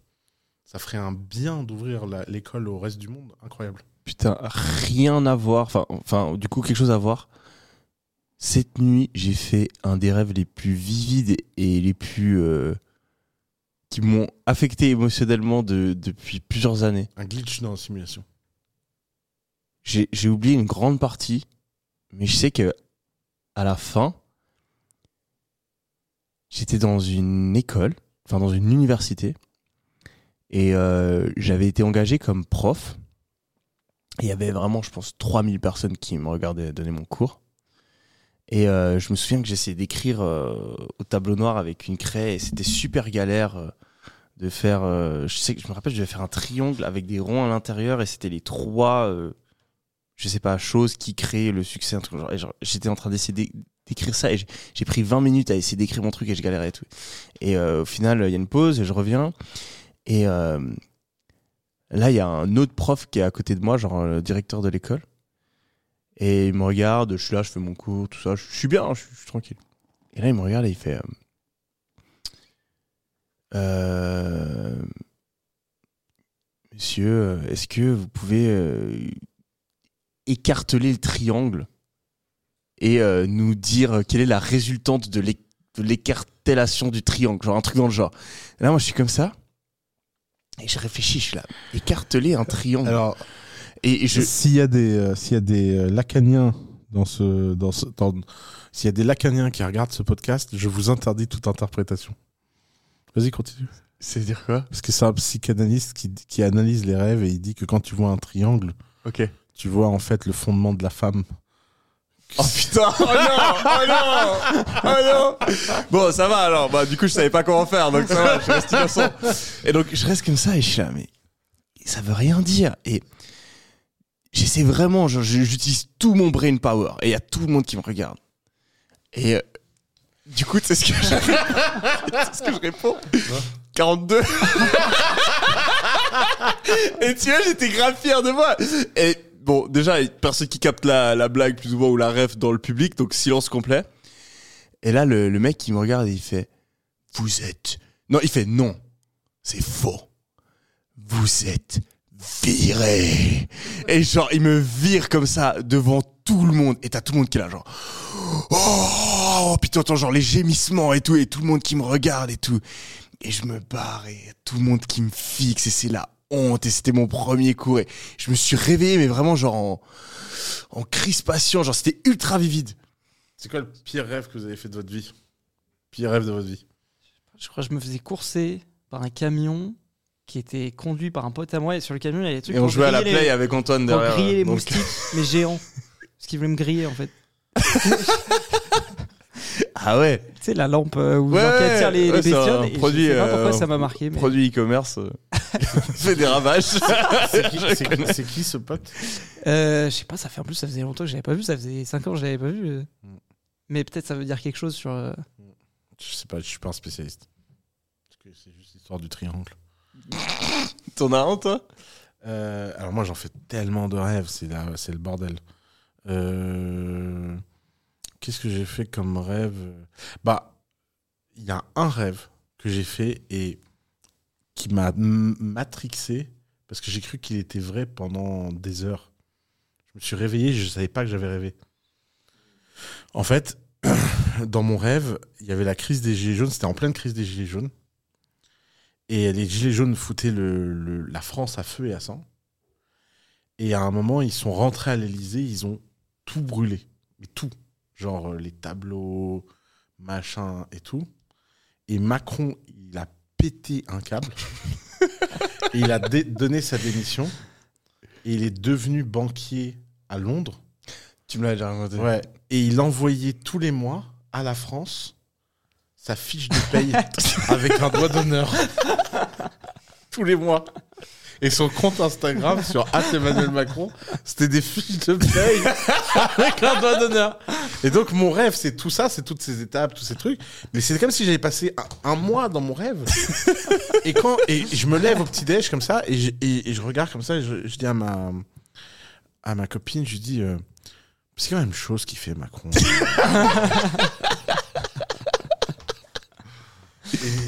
J'étais matrixé. Matrixé. Je ne, je ne pouvais pas croire que j'avais rêvé. Ah putain, c'est incroyable. Et toi, Antoine? Putain, moi, je, je me souviens jamais de mes rêves. Je pourrais pas te dire un truc euh, précis. Quand j'étais petit, je faisais des rêves ou des cauchemars et je m'en rappelais. Mais là, honnêtement, je suis, je suis pris de court. Je, je me souviens jamais. Ouais, en fait, le problème, c'est que je les oublie, moi, après coup, mais je peux les, je peux les raconter, genre, le jour même. Et je- mon cerveau, il est. Tu devrais tenir un journal de Ouais. rêve. Ah, parce que je te jure, mon cerveau, tu, toi, t'es fort en storytelling, mais alors, putain, mon subconscient, il est meilleur que toi. Mais, mais, dans- mais, mais parce qu'il a, il a pas besoin d'être logique, le mec, tu vois. Donc, il te crée des scénars qui font aucun sens. Mais moi, je trouve assez dingue le, le fait que dans les rêves, en fait, tu c'est crois tout, même fou, si ouais. ça fait aucun sens. Ouais. C'est, c'est énorme. Vous avez déjà eu un rêve où vous arriviez à, à- à le contrôler un Ouais. peu Ouais, moi, ça, rêve c'est- éveillé, j'en ai fait pas mal. Hein. C'est énorme. C'est trop stylé. Tu, tu Rêve peux- lucide, ouais. Moi, j'ai même fait un épisode sur ma chaîne là-dessus. Avec un spécialiste français des rêves lucides. Il est vraiment bien cet épisode. Et tu as déjà essayé volontairement d'en créer et Ouais, ouais. t'arrives. Ouais, ouais, pas très très bien, mais ouais. Je suis pas un- C'est quoi la technique d'ailleurs Euh, Plein de choses. Il y a la suggestion, il y a tout ça. Et J'ai regardé une vidéo euh, sur un, un tutoriel, il y a plein de il y stratégies. a plein de euh, strates, ouais. La perception. ou de- Après, pendant a la journée, tu a- regardes a- tes mains ou un truc dans genre. Il y a la euh, méthode mécanique, si tu veux. J'ai- encore le proto chez moi. Tu dors avec un masque qui envoie un rayon laser dans ton œil. Mm. Et donc, en fait, à un moment dans ton rêve, tu vois un point rouge, tu sais, comme euh, à, Ah ouais, à dans la caméra, sais, allumée. hmm. Quand tu vois le point, tu comprends que tu es en train de rêver. Et là, il y a là. C'est d'un seul coup, tu es le dieu. Tu Ouais. peux tout contrôler. J'avais vu un mec qui disait que pendant la journée, tu regardes tes mains, genre. Et du coup, pendant le rêve, tu Ah vas ouais, avoir ce tu- réflexe de regarder tes mains et tu grilles en fait quand tu regardes tes mains que t'es dans un rêve et donc après tu peux. Comme les là- IA, tu crois que les mains. euh, Ouais. Vous avez vu ce qu'ils ce qu'ils font maintenant? C'est ils vendent des trucs Ah, t'as un ça. doigt en plus pour que sur les caméras de surveillance, genre si tu, je sais pas si tu braques une banque, Ouais. bah, le mec il a un doigt en plus Ouais. et du coup sa défense, euh, genre au tribunal, c'est bah non, regardez, c'est de l'IA parce que j'ai six doigts, genre. Énorme. Énorme. Ah putain, c'est énorme. Putain, j'avais envie de te poser une question. euh, vu que ben, t'as fait- t'as écrit combien de vidéos? Enfin, t'as créé 3000. combien de vidéos? 3000, 3000 je pense. Ok, t'as 3000 vidéos, première chaîne YouTube euh, sur Minecraft en France, des millions d'abonnés. C'est quoi, genre, tes conseils pour faire des vues sur YouTube? Bah, là aujourd'hui, alors la, la- méthode rapide et facile, euh, c'est spammer les shorts, spammer les contenus courts et en faire euh, en grosse quantité. Genre t'en fais deux par jour, Euh, c'est sûr que ça va péter au bout d'un moment. Mais euh, le truc c'est que je trouve que tu, tu crées pas d'audience avec, avec du short, tu, tu, crées peut-être un peu de, de l'awareness, tu vois, les gens ils voient quitter vite fait de loin, mais après transférer ça sur du, sur du long forme. Je pense après il n'y a pas de secret. Si vraiment tu veux avoir un- une, une vraie communauté et en marché, c'est je pense qu'il faut, faut, faut travailler les vidéos. quoi. Faut, faut... Il n'y a pas de secret. hein. Tu, tu fais un truc euh, dans un angle que tu, tu vois nulle part. En fait, tu fais les vidéos que tu as envie de voir. Tu te dis, moi, putain, je trouve c'est dommage, j'aime bien, j'aime bien lui, mais il fait peut-être un peu comme ça. Et tu pars de- d'un créateur. Après, tu continues à faire des vidéos un peu comme lui. Puis après, tu croises un autre créateur. Tu fais, ah bah, je vais incorporer un peu de lui euh, dans ce que je fais. Et à la fin, ça te fait un patchwork. Et à la fin, en fait, tu as ta propre identité. Tu vois. Moi, j'ai vu tes vidéos, t'as- pas que du Minecraft, t'as aussi des vidéos qui sont montées à la MrBeast un petit peu. Ou euh, je sais pas, j'avais vu celle de la Lamborghini là. Ah oui, oui. Euh, tu vois, il fait des vidéos euh, comme ça, vraiment très très dynamiques. Comment est-ce que sur la forme, pas tant sur le fond, mais sur la forme, euh, tu arrives à rendre ta vidéo très bonne et très dynamique? Alors moi, je sais pas, moi je, je sais pas comment marchent les autres youtubeurs, mais moi je sais que j'ai la vision vraiment du rythme dans ma tête. Genre je vois, en fait par exemple sur les vidéos euh, dont tu parles, où c'est en plus du contenu euh, bah, IRL, euh, où c'est filmé avec la vraie cam, j'écris quasiment toute la vidéo. Genre je vois vraiment le montage, etc., tous les effets. Et, et après, quand je re-regarde la vidéo, je me mets à la place du, du, viewer. Je me dis, ok, est-ce que là j'ai envie de click out? Ok, non, pof. Et du coup, tu réitères jusqu'à ce que tu aies vraiment une vidéo où ça soit fluide et où c'est bien. Et après, tu reviens sur tes anciennes vidéos pour voir, ah ouais, putain, en fait, la vidéo, elle était pas fou. Aujourd'hui, je fais mieux, tu vois. Et, et comme ça, tu vraiment, tu arrives à build up euh, de la compétence et, euh, et à t'améliorer, quoi. T'as suivi le, le style de vidéo euh, de Sam Souley qui est le fait que c'est en train Ouais, de oui, bien pas, fonctionner aux US. Et moi, je, je trouve assez dingue. C'est un mec, en fait, euh, qui prend des stéroïdes, qui est ultra musclé. Et en fait, il parle d'une manière très détendue et très calme. Euh, et ça marche extrêmement bien alors qu'il fait pas du contenu sensationnel. En fait, tous les jours, il filme sa journée. Et il va à la salle et juste il parle à la caméra et il dit pas des trucs de ouf. Mais en fait, le fait qu'il soit vraiment très posé et très chill, ça relaxe les gens. Et il fait euh, des vues de malade alors que son titre est pas optimisé, ses miniatures sont pas optimisées. Et donc il y a une espèce de nouvelle euh, tendance sur YouTube euh, où on a l'impression qu'on revient un peu à la normale et les gens en ont marre de voir des vidéos trop dynamiques avec trop de montage, trop de trucs qui se passent dans tous les côtés, Merci. etc. C'est cool, j'ai une chance en fait. hein. Ouais. et, euh, et ouais, du coup, je, je, je- j'ai envie de tester. Moi, là, je suis en train de, de faire des vlogs. Euh, donc, je pense que je vais faire un vlog. Je vais le monter plus un peu dynamique. Un autre, je vais le monter. Ou alors, une partie du vlog plus dynamique et une autre plus euh, Samsung style. Et euh, je me demande, euh, je me demande ce qui va le mieux marcher. J'ai vu euh, Jake Paul qui a fait récemment un vlog où vraiment il est en mode beaucoup plus chill. Et c'est vrai que moi-même en tant que viewer, euh, j'accrochais plus et je pouvais Ouais, plus regarder que quand il y avait les Euh, cuts et, ben le ça, ça m'intéresse un vlog comme ça beaucoup plus. On en parlait hier. Ouais. Ça, ça me, pour le coup, ça m'enthousiasme beaucoup plus de faire un vlog comme ça. C'est un peu le style, euh, je sais pas si vous aviez suivi euh, Ryan Trahan, Mhm. qui était le gars qui avait traversé euh, tous les États-Unis avec un centime. Lui, il est, ça envoie, non? Ça envoie, mais c'est quand même moins, moins d'artifice que.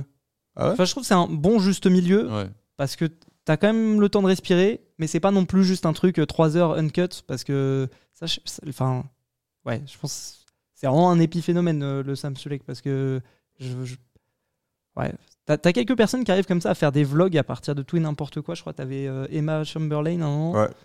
Euh, YouTube Fils, c'est encore un autre délire. Ouais, hein. c'est des autres codes. C'est... beaucoup plus dur, je pense. Parce que c'est il y y a vachement plus de chances. Je pense. Enfin, en tout cas, moi, j'ai pas réussi à Bah, décortiquer les comprends codes. rien. Mais c'est parce qu'on pourquoi est des ça mecs Ouais, mais même, pas. même Sam Sulek, tu vois, genre, Ouais, ouais. je sais pas, j'essaie de regarder. Bon, après, vas-y, euh, je fais pas de muscu, machin. Je pense que c'est plus pour des gens qui, qui aiment bien ce, ce type de contenu, mais je sais pas, tu. Tu fais un peu chier. ah ouais, c'est peut-être, euh, je suis pas, le- pas la cible, hein, mais. Après, faire du contenu pour lequel on serait la cible, en fait. Je pense que sinon, Ouais. si on comprend pas ce qu'on fait, Ouais. euh, Ouais, ça, sûr. ça marche pas. Très très bon conseil ça. Faites du contenu pour dont vous êtes la cible. C'est Comme les startups. Faites des startups dont vous êtes le client. Ça aide. Ça aide, mais après, tu, tu vas dans des marchés très concurrentiels aussi, du coup. Ouais, c'est pas grave. C'est. Bah pourquoi? Bah, en fait, c'est toujours un peu la théorie. C'est est-ce que tu fais une startup euh, pour laquelle tu devrais être le client, ou est-ce que tu fais une startup pour le type de client que les gens font le moins de startup pour? Ouais, mais il faut justement que tu trouves l'intersection des deux, où tu serais le client parce que c'est une niche que, que qui t'intéresse, tu vois. Ouais, mais j'ai l'impression que tout le monde tout le monde fait des boîtes qui les intéressent, enfin en tout cas beaucoup plus de gens, et que donc tu as un niveau de concurrence qui est beaucoup plus faible quand tu fais des boîtes que les gens n'ont pas envie de Ouais, ah oui, genre les trucs de waste management ou de faire. Ouais, ou, ouais. ouais, ou de la compta, ou je sais pas. Ouais. Mais c'est un problème que tu peux avoir. Genre, tu, tu peux être client de compta, même si t'es pas fan de compta. C'est un problème Ouais, ouais. que tu as et du coup que tu comprends. Mmh, ouais. mais, mais même des problèmes peut-être que. Tu vois, typiquement, tu fais une boîte pour les meufs, concrètement, tu as moins de concurrence. Parce que pas. hein. la plupart des mecs font des boîtes pour les mecs, et il y a plus Ah oui, de mecs plus de mecs, entrepreneurs, et voilà. Euh, mais pour le coup, tu fais une boîte pour une meuf, ben, probablement c'est un truc qui t'intéresse pas spécialement. Donc en fait, pour moi, c'est de, de, de comparer le levier. Est-ce que le levier, mon intérêt, et donc ma connaissance et mon énergie supplémentaire, m'apporte plus que la baisse de la concurrence dans, dans l'autre domaine. Et je pense qu'en fonction de la personne, ça, tu choisis quoi sur ce continuum. Personnellement, j'ai rien contre faire une boîte sur un truc dont je ne serais pas client ou qui m'intéresse pas spécialement parce que moi c'est le business en soi qui m'intéresse. Franchement moi je pourrais vendre des poubelles ça me ferait kiffer mais je sens c'est plus facile. Enfin, moi, je trouve quand tu comprends le problème et que vraiment tu trouves le petit détail en fait qui débloque le, le- le client. Après, tu peux le trouver en tryhardant et en brute forçant, quoi. Mais c'est peut-être plus long et faut. C'est peut-être pour les gens peut-être plus expérimentés, je sais pas. il faut connaître ton avatar en fait faut Ouais, devenir euh, faut un pro de ton avatar ouais. Ouais. Et moi, c'est ce que je veux faire là. C'est, euh, je me rends compte, enfin, en fait, t'as plein de d'astuces pour les startups que qu'on peut utiliser sur YouTube. Et c'est un peu ce que MrBeast a fait. Mais en fait, là, du coup, là, j'ai planifié euh, plein de calls avec plein de- d'abonnés, des gens qui sont très fidèles, des gens qui regardent machin. Et je vais essayer de comprendre vraiment en détail pourquoi ils regardent, qu'est-ce qui les intéresse, pour essayer d'affiner le, le contenu que je veux faire. tu vois. nous on fait un truc maintenant euh, qu'on a un peu volé euh, à un mec aux US c'est que on fait un split test en pub sur Facebook de tous les titres et toutes les miniatures de nos vidéos avant qu'ils sortent. Et on va commencer à split test. mais, Enfin, je, C'est dans mon esprit, mais c'est pas encore. euh, je l'ai pas encore dit à mon équipe, donc voilà, mon équipe. voilà, tu, tu donnes plus, tu donnes plus des looms ou des ou des messages pour partager. Tu me dis dans le podcast. Alors les gars, je vous Et explique. tu regardes s'ils ont vu le podcast. Exact. ce qu'on va faire, les gars, c'est qu'on va split test en fait les euh, les intros, genre les premières minutes des vidéos. Tu fais ça en, en pub euh, En pub Facebook, Facebook. ou YouTube Ouais, ou, ou YouTube, je pense que ça marche un peu moins, mais on- tu fais une pub YouTube, tu fais une et vidéo, euh, ouais, où, où tu mets euh, juste la première minute de, de ta vidéo. Genre, je fais trois, trois premières minutes différentes euh, et je regarde celle qui fait le meilleur watch time et puis je balance. Et le timbré, là, il en fait combien de split test là-dessus Il fait 100 miniatures et 30 Qui bah, Ouais. Celui dont on s'est inspiré. Et on fait ça Ouais, 100 miniatures Non. euh, Facebook ici. 100 Non, non. miniatures Non, Facebook. non, c'est c'est le nombre de variantes. Donc, c'est tu multiplies le nombre de titres par le nombre de miniatures et du Ah. coup, ça fait le nombre de combinaisons qui doit être Ah. 200. Et là, il y a la B-testing qui arrive sur. YouTube. euh, Mec, tu, il va pas faire 100 miniatures, c'est complètement C'est les débile. titres à chaque fois qui changent sur ces minions. C'est pas, c'est pas ultra dur à split tester. C'est pas genre. euh, Mais des 100 milliards de titres, tu vas pas mettre 100 titres différents, tu vas pas split test 100 Ouais, titres. Non, non, c'est la combinaison. Enfin, j'ai j'ai pas vu, hein, mais je suis assez sûr là euh, que en, en logique, tu fais genre, tu vois, tu fais, tu fais 10 titres et 10 miniatures et ça fait 100 du coup. Là, là, c'est beaucoup plus logique. Ouais, ouais, t'as raison. Ouais, mais là, il y a YouTube qui est en train d'implémenter euh, la B-testing natif. Ouais, hein. ça, ça va être Ça, grave euh, stylé. putain, ça, je leur ai demandé 50 fois euh, quand est-ce que ça arrive, quand est-ce que ça arrive. T'as des gens Ouais. qui l'ont en. Putain, ça fait chier. Je comprends pas trop le délire. Genre, euh, c'est quoi le délire de donner seulement à certaines personnes Enfin, de Ouais, notre je pense Ouais, qu'ils testent, roll euh, out, ouais. Mais, tu, tu, sais pourquoi ils font ça? Ouais, bah, Pourquoi? Parce que, en fait, euh, alors, YouTube, Google, etc., c'est des vieilles codes bases euh, où le code en prod euh, et le code euh, de la stage euh, est pas le même. Et quand ils veulent lancer des nouvelles features, ils ont un investissement immense à lancer cet investissement. Et donc, il vaut mieux, tant qu'ils sont pas sûrs qu'ils veulent implémenter une feature, de le faire sur un tout petit groupe d'utilisateurs et de le faire sur une code base qui est un fork du code général euh, avant d'updater l'ensemble du code parce que là le cost of update est beaucoup plus élevé. Et donc s'ils ne sont pas sûrs, à partir du moment où ils sont pas sûrs que la feature va résister, bah, ils l'ouvrent qu'à quelques utilisateurs. C'est grave intéressant. Mais La boîte euh, la pour plus- le coup, euh, c'est incompréhensible de de- d'être pas sûr. Enfin, c'est quoi le downside Ah non, de- mais ça, de pas après, filer ça, cette tu sais pas ce feature que le manager il a dans sa tête, il se dit ouais. Après, mais- ils killent beaucoup de features. hein, parce que moi, je me souviens, il y avait une, une feature qui était trop bien sur YouTube. C'était tu pouvais faire des petits sondages en haut à droite de la vidéo. Et ils avaient dit oui, euh, il y a que 7% des, des gens qui l'utilisent. Du coup, on le, on le kill.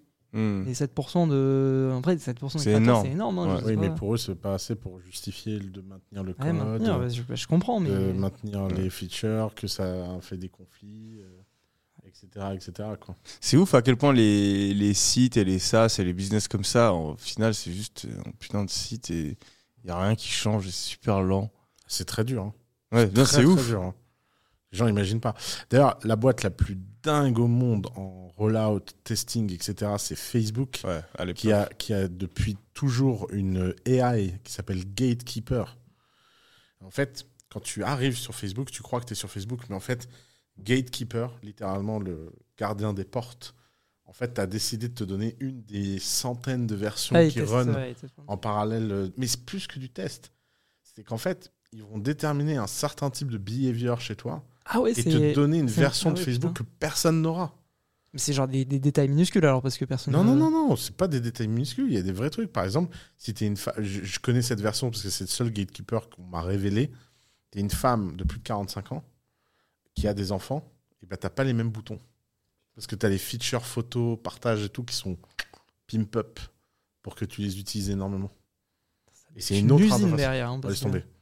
Gatekeeper. Bah, De toute façon, personne chez Facebook ne sait à quoi ressemble Facebook en fait. C'est fou. C'est Twitter là. en- Enfin, ils, ils sortent. euh, enfin, pour un truc de cette Ouais. taille, la vitesse à laquelle il va, euh, Ouais, lui, est-ce que c'est bien euh, Je sais pas. Mais Gork là, vous avez essayé?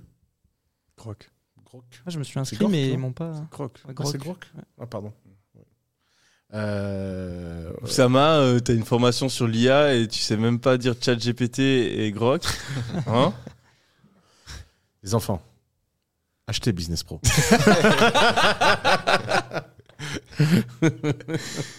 Euh, ouais, c'est c'est le mode fun, il est. euh, tu- te prends, euh, tu te prends du fun dans la tête, quoi. Ah ouais? Ah ouais, ouais. Il est, euh, il est hardcore, quoi. Ouais, comme Elon. hein. C'est c'est rigolo d'ailleurs ce fun mode. J'ai pas testé. Maintenant, c'est public là, parce que moi, je, je m'étais inscrit à l'après-truc et ils m'ont euh, pas. Il faut avoir un numéro de téléphone US. Ah, ok. Putain. D'ailleurs, euh, petite astuce. C'est très très simple d'acheter un numéro US, une SIM US en ligne. Et moi, j'ai- moi j'ai euh, USCB, US Number et US App Store, ce qui fait que 100% des new releases, t'es en premier. C'est c'est la façon la plus simple en fait de toujours être dans les nouvelles releases. Ouais, bah, même la B-testing, ils vont le rollout euh, aux États-Unis euh, début d'année. euh, On devra encore attendre. Mais pourquoi ils testent pas des plus petits marchés? Parce que c'est. Ah, écoute, ils sont américains, c'est le centre du monde. hein. Pas- Quand tu es au centre de l'Empire, tu ne vas pas à la frontière des provinces. hein. T'as une question pour la fin? Hmm, non, je pense qu'on a fait le tour. dans la pièce, là. Ah ouais, moi, je suis parti. Mais il dure, et c'est- c'est- on est à 4 heures de podcast là. Il est 20 heures. 20 48. 2h48 de podcast. 2h48. Ah, ça va. Dernière question pour clôturer. Oh, C'est pas long, 2 heures. T'as une question pour nous? Putain, est-ce que j'ai une question? Bah, Alors, ouais, les questions, je les ai posées au, au long du, po- du podcast. Donc, euh, Ah, pardon, je vois ta bouche partir loin et le truc. ouais, non, j'avoue, j'avoue. Non, bah non, j'ai pas de question, désolé. T'as dit que t'avais fait euh, une boîte dans la food, euh, une start-up? Non. Non? Je crois pas. C'est moi qui rêvais alors. Antoine, il- avant qu'on démarre, je croyais que t'avais dit ça. je sais pas Ah non, pourquoi. non, j'ai- Antoine, que j'ai dit un truc qui se rapproche, non Non, Je crois pas.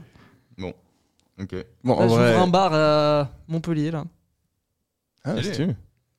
T'es de Montpellier Pourquoi Non, bah, je- en fait, c'est juste euh, un gars avec qui je bosse sur les serveurs Minecraft. euh, il m'a proposé le projet. J'étais en mode, ah, ça a l'air cool. euh.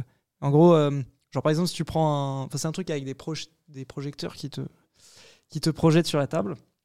Et par exemple, si tu prends un Ah. cocktail, euh, un cocktail, genre, je sais pas, spicy C'est truc, toi ça te met des. il est, il est déjà sorti le bar Non, il est pas sorti. Il est en... Non, tu, tu Ah, parles bah, du resto à Dubaï avec le petit bonhomme Ah, non. qui. Non, non, non, il y a un resto euh, qui projette des trucs Ah, bah, c'est peut-être, peut-être, mais parce dans que je une ville française euh, Ah. pas très Non, mais grande. je, je crois qu'il a eu l'idée sorti. euh, autre, autre part. Mais là, parce que lui, il a fait un truc de machine learning qui regarde le cocktail en fait que, que tu as pris. Ok. et euh, qui du coup t'as des skins sur les différents cocktails euh, que tu prends. genre. Ah, putain, trop stylé. Ouais, T'es en train de Minecraftiser le monde. Ah, c'est lui, hein, là, moi en vrai objectivement euh, je suis je suis là derrière, euh, j'ai T'as donné de l'argent? Ouais. T'as investi? Ouais. Ça te stresse? Bon, là pour le coup enfin, Non, c'est très bien. après c'est ça, ça reste toujours c'est du risk management, tu vois, genre euh, je sais que ça je peux le perdre, après il y a d'autres trucs ça me ferait plus chier de les perdre mais euh, T'in- T'investis? De, genre de la bourse, l'IMO. ouais ouais ouais, bah je fais bah Imo j'aimerais bien mais C'est son plan pour devenir euh, libre et rentier. Ah oui, juste, juste, oui, c'est juste. ouais. Ouais ouais, bah ouais, bourse euh, hors physique. Un tout petit peu de crypto. Hors physique? Ouais. C'est vrai? T'es complotiste? Je suis pas complotiste, mais je me dis, c'est un meilleur edge que de leur papier. Ouais. Du coup, euh, puis ça. Et T'achètes quoi? T'achètes les beaux dollars américains euh, en or euh, tu- Non, c'est Vacambly, je sais pas quoi. euh. Ok. D'ailleurs, c'est stocké en Suisse. Mais, C'est euh, bien. mais ouais, non, c'est. Ils ont un sale track record dans les crises hein, du stockage. hein, Ah fais ouais, gaffe, hein. Ouais, c'est vrai que. Il faudrait peut-être euh, mutualiser. Mais après, au moins, c'est pas loin, quoi. C'est que des trucs à Singapour, machin. Moi, je travaille sur une tokenisation de l'or. Et tu pourras voir en- en- dans l'usine la caméra qui va à ton stock d'or avec ton QR code C'est pas mal, unique ça. sur l'or que tu peux vérifier sur la blockchain. Mais moi, c'est un truc de Et donc la tokenisation. première tokenisation, Ouais. Rio World Asset, dont tu vois le token en réel dans le physique. C'est incroyable quand même. C'est pas mal. Ça sera quoi la blockchain là-dedans? Ah bah, la blockchain, ça sert à pouvoir l'échanger euh, gratuitement. pas faire ça sur internet tout simplement. Ah non, parce que tu peux pas faire confiance. Tu peux pas. Là, pour, là, pour le coup, s'il y a un use case de la blockchain, c'est celui-là. C'est de pouvoir transférer sans aucun intermédiaire. Permissionless, c'est incroyable. Le gouvernement Mais américain attends, peut pas le- se- le- le- l'or, il est bien stocké quelque part. Non, tu as deux sujets différents. Tu as le, t'as le, le stock, le real world asset. Donc, tu as un stock, et ce stock, chaque bout d'or est lié à un token. Ok. Donc, ça, tu as ce pont-là. Mais ce pont-là, il est indestructible. Parce que cette quantité d'or, elle représente cette quantité de tokens. Mhm. Donc, tu peux pas, t'as pas besoin de, de, parler à l'usine pour changer euh, de stockage de la main à la main l'or. L'or est là. Mhm. Maintenant, la question que tu as, c'est quand tu fais la transaction entre deux parties, est-ce que tu as besoin de l'usine ou pas? Mhm. Et là, la blockchain, elle te permet de pouvoir faire la transaction permissionless. Ok, mais euh, donc, ouais, donc ça réduit un risque, mais l'or est toujours à, Ah à un endroit et l'entreprise de stockage peut te le voler. Ça, oui, tu peux pas enlever ce risque-là. C'est le risque d'oracle. Ok, donc tu, euh, donc tu fais confiance à l'entreprise pour stocker ton or, pas se le faire voler, pas te le voler, mais du coup t'as pas à faire confiance à l'entreprise pour euh, pas attribuer ton or à quelqu'un d'autre. Réfléchis à c'est qui, qui, qui est intéressé par ça. Tous les gens qui veulent pas être saisis, Ok, qui veulent pas machin, tu vois. C'est- un vrai sujet, en fait. je vais stocker l'or d'Andrew Tate. Par exemple. Andrew. Don't write me. Ils, ils m'ont dit, euh, tu sais, parce que dans le dernier podcast, j'ai dit que euh, il y avait une vidéo du mec qui allait regarder les documents euh, légaux euh, du court case et que ben, ça reflétait pas vraiment la même manière que Andrew Tate euh, représentait lui-même le, le case. Il y a des gens qui m'ont dit que j'avais été payé par la BBC. Quoi? Que je faisais partie. euh, Ah bah oui, mais, mais ça, ils Du ils complot. que maintenant. je suis un. Putain. Plus la, la... Surtout que moi, je suis pas, genre vraiment, pour le coup, bon après, BBC, mon, mon euh. short a été coupé de manière un peu euh, mauvaise, mais moi, je, moi, j'ai pas d'avis sur la, sur la chose, quoi. Je, moi, j'espère qu'il est innocent. Moi, je, moi, je kiffe, hein. Je, je soutiens. Mais euh, c'est vrai que. Il y a des gens intelligents qui On saura jamais, c'est ça, le pro- enfin, c'est ça qui est dur. C'est et un truc que j'ai toujours un peu, j'ai jamais vraiment compris, c'est il y a des gens que t'aimes bien, mais pas parce que t'aimes quelqu'un que tu dois forcément dire qu'il est coupable ou innocent, tu vois. Genre, enfin, tu peux pas savoir. façon, t'es pas Surtout quand c'est des personnes. tu, euh, tu travailles à la justice. Ouais, justement. Tu es policier. Hmm. Donc moi j'ai l'impression c'est les gens qui aiment pas Andrew Tate ils disent qu'il est coupable et les gens qui aiment Andrew Tate ils disent qu'il est pas coupable et si tu dis que potentiellement il est coupable c'est à dire que tu l'aimes pas ou euh, si tu dis que potentiellement il est innocent ça veut dire que tu vois genre enfin non moi c'est deux choses qui sont qui sont Tu mets dans la sauce. Non, en vrai, euh, il est divertissant, mais je. Ouais, je sais pas. Pas plus que ça, quoi. Enfin, c'est, c'est- en fait, c'est rigolo, je regarde, mais je. je- En fait, ça dépend, tu vois. Il dit beaucoup de trucs. euh, De, dans ce cas-là, c'est cas par cas, tu vois. il est quand même vraiment drôle hein. il est très drôle hein. C'était- faut, faut que je tourne envers quelques-uns moi, j'ai- moi, des fois là j'ai- j'ai j'ai réussi à me refoutre dans l'algorithme parce que malheureusement sur TikTok il est, il est banni de partout Euh, mais sur YouTube Shorts suivant comment tu arrives à te refaire proposer pas mal de ces euh, de ces shorts quoi du coup et putain il est drôle bon les amis merci beaucoup Merci. Merci. Bah, ta pour l'invite. participation euh, t'as des trucs à plug? Ta chaîne on mettra ta chaîne Ouais, bah, ma chaîne. hein, ouais. euh, Blo- Bloc Média c'est ça? Block Media, ouais. pour les gens qui ont besoin de Et Sandblock, si vous voulez faire euh, des, des projets Minecraft euh, pour faire de la promotion. on met tout le lien. merci d'avoir été présent Bah, merci à vous. et on se retrouve très prochainement pour un nouvel épisode de Sans Permission allez ciao cool. Salut. Ciao.